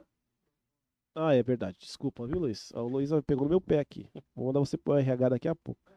Convidou, é, convidei os historiadores para falar sobre a atual é, situação na Ucrânia. Tiago é, Lima, historiador, professor da rede privada do Alto Tietê e idealizador da TV História em Casa. Pessoal, anote aí. In, N, E, é, IN Casa. História em Casa. É, procure aí é, Instagram, né, YouTube, Todos os lugares, até TikTok estamos. até no TikTok. Até TikTok. Top! E o meu amigo Dr. Wagner Marques, doutor em História Social pela PUC de São Paulo, professor da rede básica de ensino e professor universitário, pesquisador, escritor, consultor literário. Fraco, Esse é não. fera. É. Nas considerações finais, né? Fique à vontade. Bom, Jair, eu, assim como eu disse no início, agradeço muito a sua iniciativa de tornar esse espaço é uma bolsa de esperança, é, embora a gente tenha é, um senso de, de, de criatividade, é, não, não perdemos a, a noção do nosso compromisso ético e de nossa responsabilidade é, profissional. Assim, o Tiago, um profissional exemplar, um amigo, companheiro de trabalho, que faz um trabalho sensacional, um trabalho muito incrível. É, fico confortável de estar aqui na, na, na casa da TV Cenário. Sempre digo para você do, do, da importância do seu espaço como uma bolsa de esperança e alternativa para a comunicação do Alto Tietê, uma comunicação de qualidade. Não é porque nós estamos aqui, mas sei que para esse tema teriam outros colegas, você teria iniciativa e outros colegas com absoluta competência estariam aqui representando, é, representando nossa categoria. Então, primeiro, agradeço a oportunidade, parabenizo, acho importante a gente discutir esse e outros temas. Aqueles que têm interesse na link, no link da minha bio, Prof. Wagner Marques, tem o texto que eu publiquei, mas tem em outros lugares também, o, os indexadores como o Google oferece. Eu estou aqui com um adesivo do canal do meu amigo Tiago, é, que é. E não quer nem sair, Tiago. ó, Virou É bom, tatu- adesivo virou é tatuagem é, já. É bom. Aqui, História em Casa, é uma TV pública de um debate histórico. Eu sugiro sempre para os meus alunos, é, porque ele tematiza vários aspectos é, históricos, tem ótimos profissionais que, que vão lá falar, tem, tem programas, é, tem uma coisa super interessante que é o, o- é, Hoje na História. É, quase todos os dias, se não todos os dias, ele pega fatos interessantes, marcantes que ocorreram nesse dia. Então, todo dia você tem lá, dia tal, é, aconteceu tal coisa no mundo, Nossa, sabe? legal. Incrível, assim, para uma informação segura, de qualidade, uma, uma informação é, de confiabilidade produzida por um professor, um profissional com uma rede de apoio, a sua companheira. Então, quem não conhece, gente, no Instagram e no Facebook, no YouTube, TikTok, História em Casa, é, é, a gente precisa valorizar e patrocinar aqueles que fazem bom trabalho. Agradeço, Tiago, a oportunidade, dois dias seguidos aí, dias seguidos ontem e Ucrânia. hoje, é, conversando é, sobre o mesmo assunto, mas com óticas diferentes. Agradeço a oportunidade é, de estar com você, dizendo que você é um profissional destacável, que aprendi muito com você hoje. Espero que possamos ter oportunidades futuras para estarmos juntos. Obrigado, irmão. Estaremos. Tiago, fica à vontade. É, eu fico até sem jeito depois de tudo isso aí, né? Mas agradecer, né? É, um espaço que eu conheço novo, uma parceria que eu tenho certeza que se inicia aqui certeza. com você, Jair. É, fui muito bem recebido desde o início, então acho que é bom deixar isso muito claro. Não tenho as palavras bonitas que meu camarada aqui tem, que tem umas que depois eu vou procurar no dicionário aí do que ele falou, mas de uma forma mais simplista, minha gratidão pelo espaço, ah, parabenizo por abrir esse tema para a gente conseguir dialogar, abrir para a galera escrever, perguntar, provocar. Eu acho que, que a, gente precisa disso. Assim como ah, eu idealizei a TV História em Casa e ela vai voando, ah, eu entendo que esse espaço é muito semelhante ao que a gente cria lá, um espaço de diálogo coletivo, onde a gente recebe convidados, mas os con nós e os convidados não são somente ali o foco né, do, do diálogo. As pessoas que Só estão assistindo, elas verdade. estão contribuindo a todo instante para a construção. E eu acho que isso é válido, conseguir alcançar, chegar no lar da pessoa, conseguir tirar uma dúvida, conseguir é, elucidar alguma questão. Espero que, que, a, que, a, que o diálogo que a gente trouxe aqui é, tenha servido para as pessoas a abrirem os olhos para algumas questões. Eu, eu, eu, eu gosto de deixar isso muito claro, a questão da disputa de narrativa, onde vocês estão se informando, tomem cuidado com isso. É, tomem cuidado para não ser o tiozão, a tiazona do zap, que recebe qualquer notícia, não lê e já sai enviando para todo mundo. Isso pode ser muito prejudicial para a nossa sociedade, para a construção é, dessa democracia social que a gente tem. Principalmente alertar que esse ano é um ano de eleição. Verdade. Então aí essas notícias, né, essas informações, elas vão correr à solta. É importante que a gente saiba o que esteja é, compartilhando. É, convido a todos e a todas também a, a frequentarem, a visitarem lá, só se vocês quiserem, é lógico, a história em casa. Então procurem em qualquer canal aí, em qualquer via, procura no, no, é, no Google, que o Google vai direcionar para todas as vias, a melhor que você utilizar. A gente também faz programas ao vivo e conta com a presença das pessoas para contribuir. Um abraço para o meu camarada aqui que entrou em contato comigo, fez o convite, eu prontamente aceitei. E esse é o segundo dia que É a gente isso aí. conversa de Ucrânia. Também retribuo minha admiração para o Senhor, aprendo demais é, é, escutando. Já três vezes você apareceu lá na História em Casa como convidado, então não é à toa que você tá lá sempre, não é à toa que você tá aqui sempre, né, pelo Verdade. trabalho que você apresenta. E Jair, parabéns aí pelo espaço, parabéns para a TV que está sendo é, construída e florescendo e que ganhe bastante espaço, que ganhe voo e que vocês sempre mantenham esse espaço aberto para o diálogo. Acho muito, muitíssimo importante isso, receber pessoas, dialogar, é, contrastar as ideias e conseguir avançar num diálogo com muito respeito. Né? Eu vi Certo. programas aqui, por exemplo, com o professor é, Marx na, na- no mês passado mesmo, que o rapaz aqui que trabalha aqui, ele estava numa posição Isso. política contrária, mas o diálogo foi muito enriquecedor, né? Natan. Então acredito que é importante é, esse respeito, é justamente o Natan. Então é isso, galera. Gratidão para todos que ficaram até agora. Vão lá na História em Casa. Gratidão, Jair. Gratidão, meu camarada Max. E minha camarada que tá ali, minha companheira Josilene. Ó, chamei até de Marx agora no final. Você vê, né? A responsa que você ganhou. Tá Valeu. certo. Pessoal, graças a Deus, mais um programa. Quero agradecer Deus, né, em primeiro lugar, vocês aí que assistiram o programa, toda a minha família que sempre está nos apoiando, a minha equipe, que ninguém faz nada sozinho. Muito obrigado, tá bom? Deus abençoe você. Hoje não teve Pix, como eu nem forcei muito o Pix, o assunto foi tão sério que a gente nem forçou o Pix. Deixa eu olhar aqui, não entrou mesmo, porque eu não fiquei falando do Pix. Deixa eu ver só vou confirmar para não né, cometer uma gafe. Isso mesmo. Pessoal, muito obrigado por você que assistiu um pedacinho do programa, por você que para você que assistiu o programa inteiro ou para você que ainda irá assistir ah, o podcast com o Jair de hoje. Por hoje, nós vamos ficando por aqui. Fique com Deus e até a próxima. Tchau, tchau.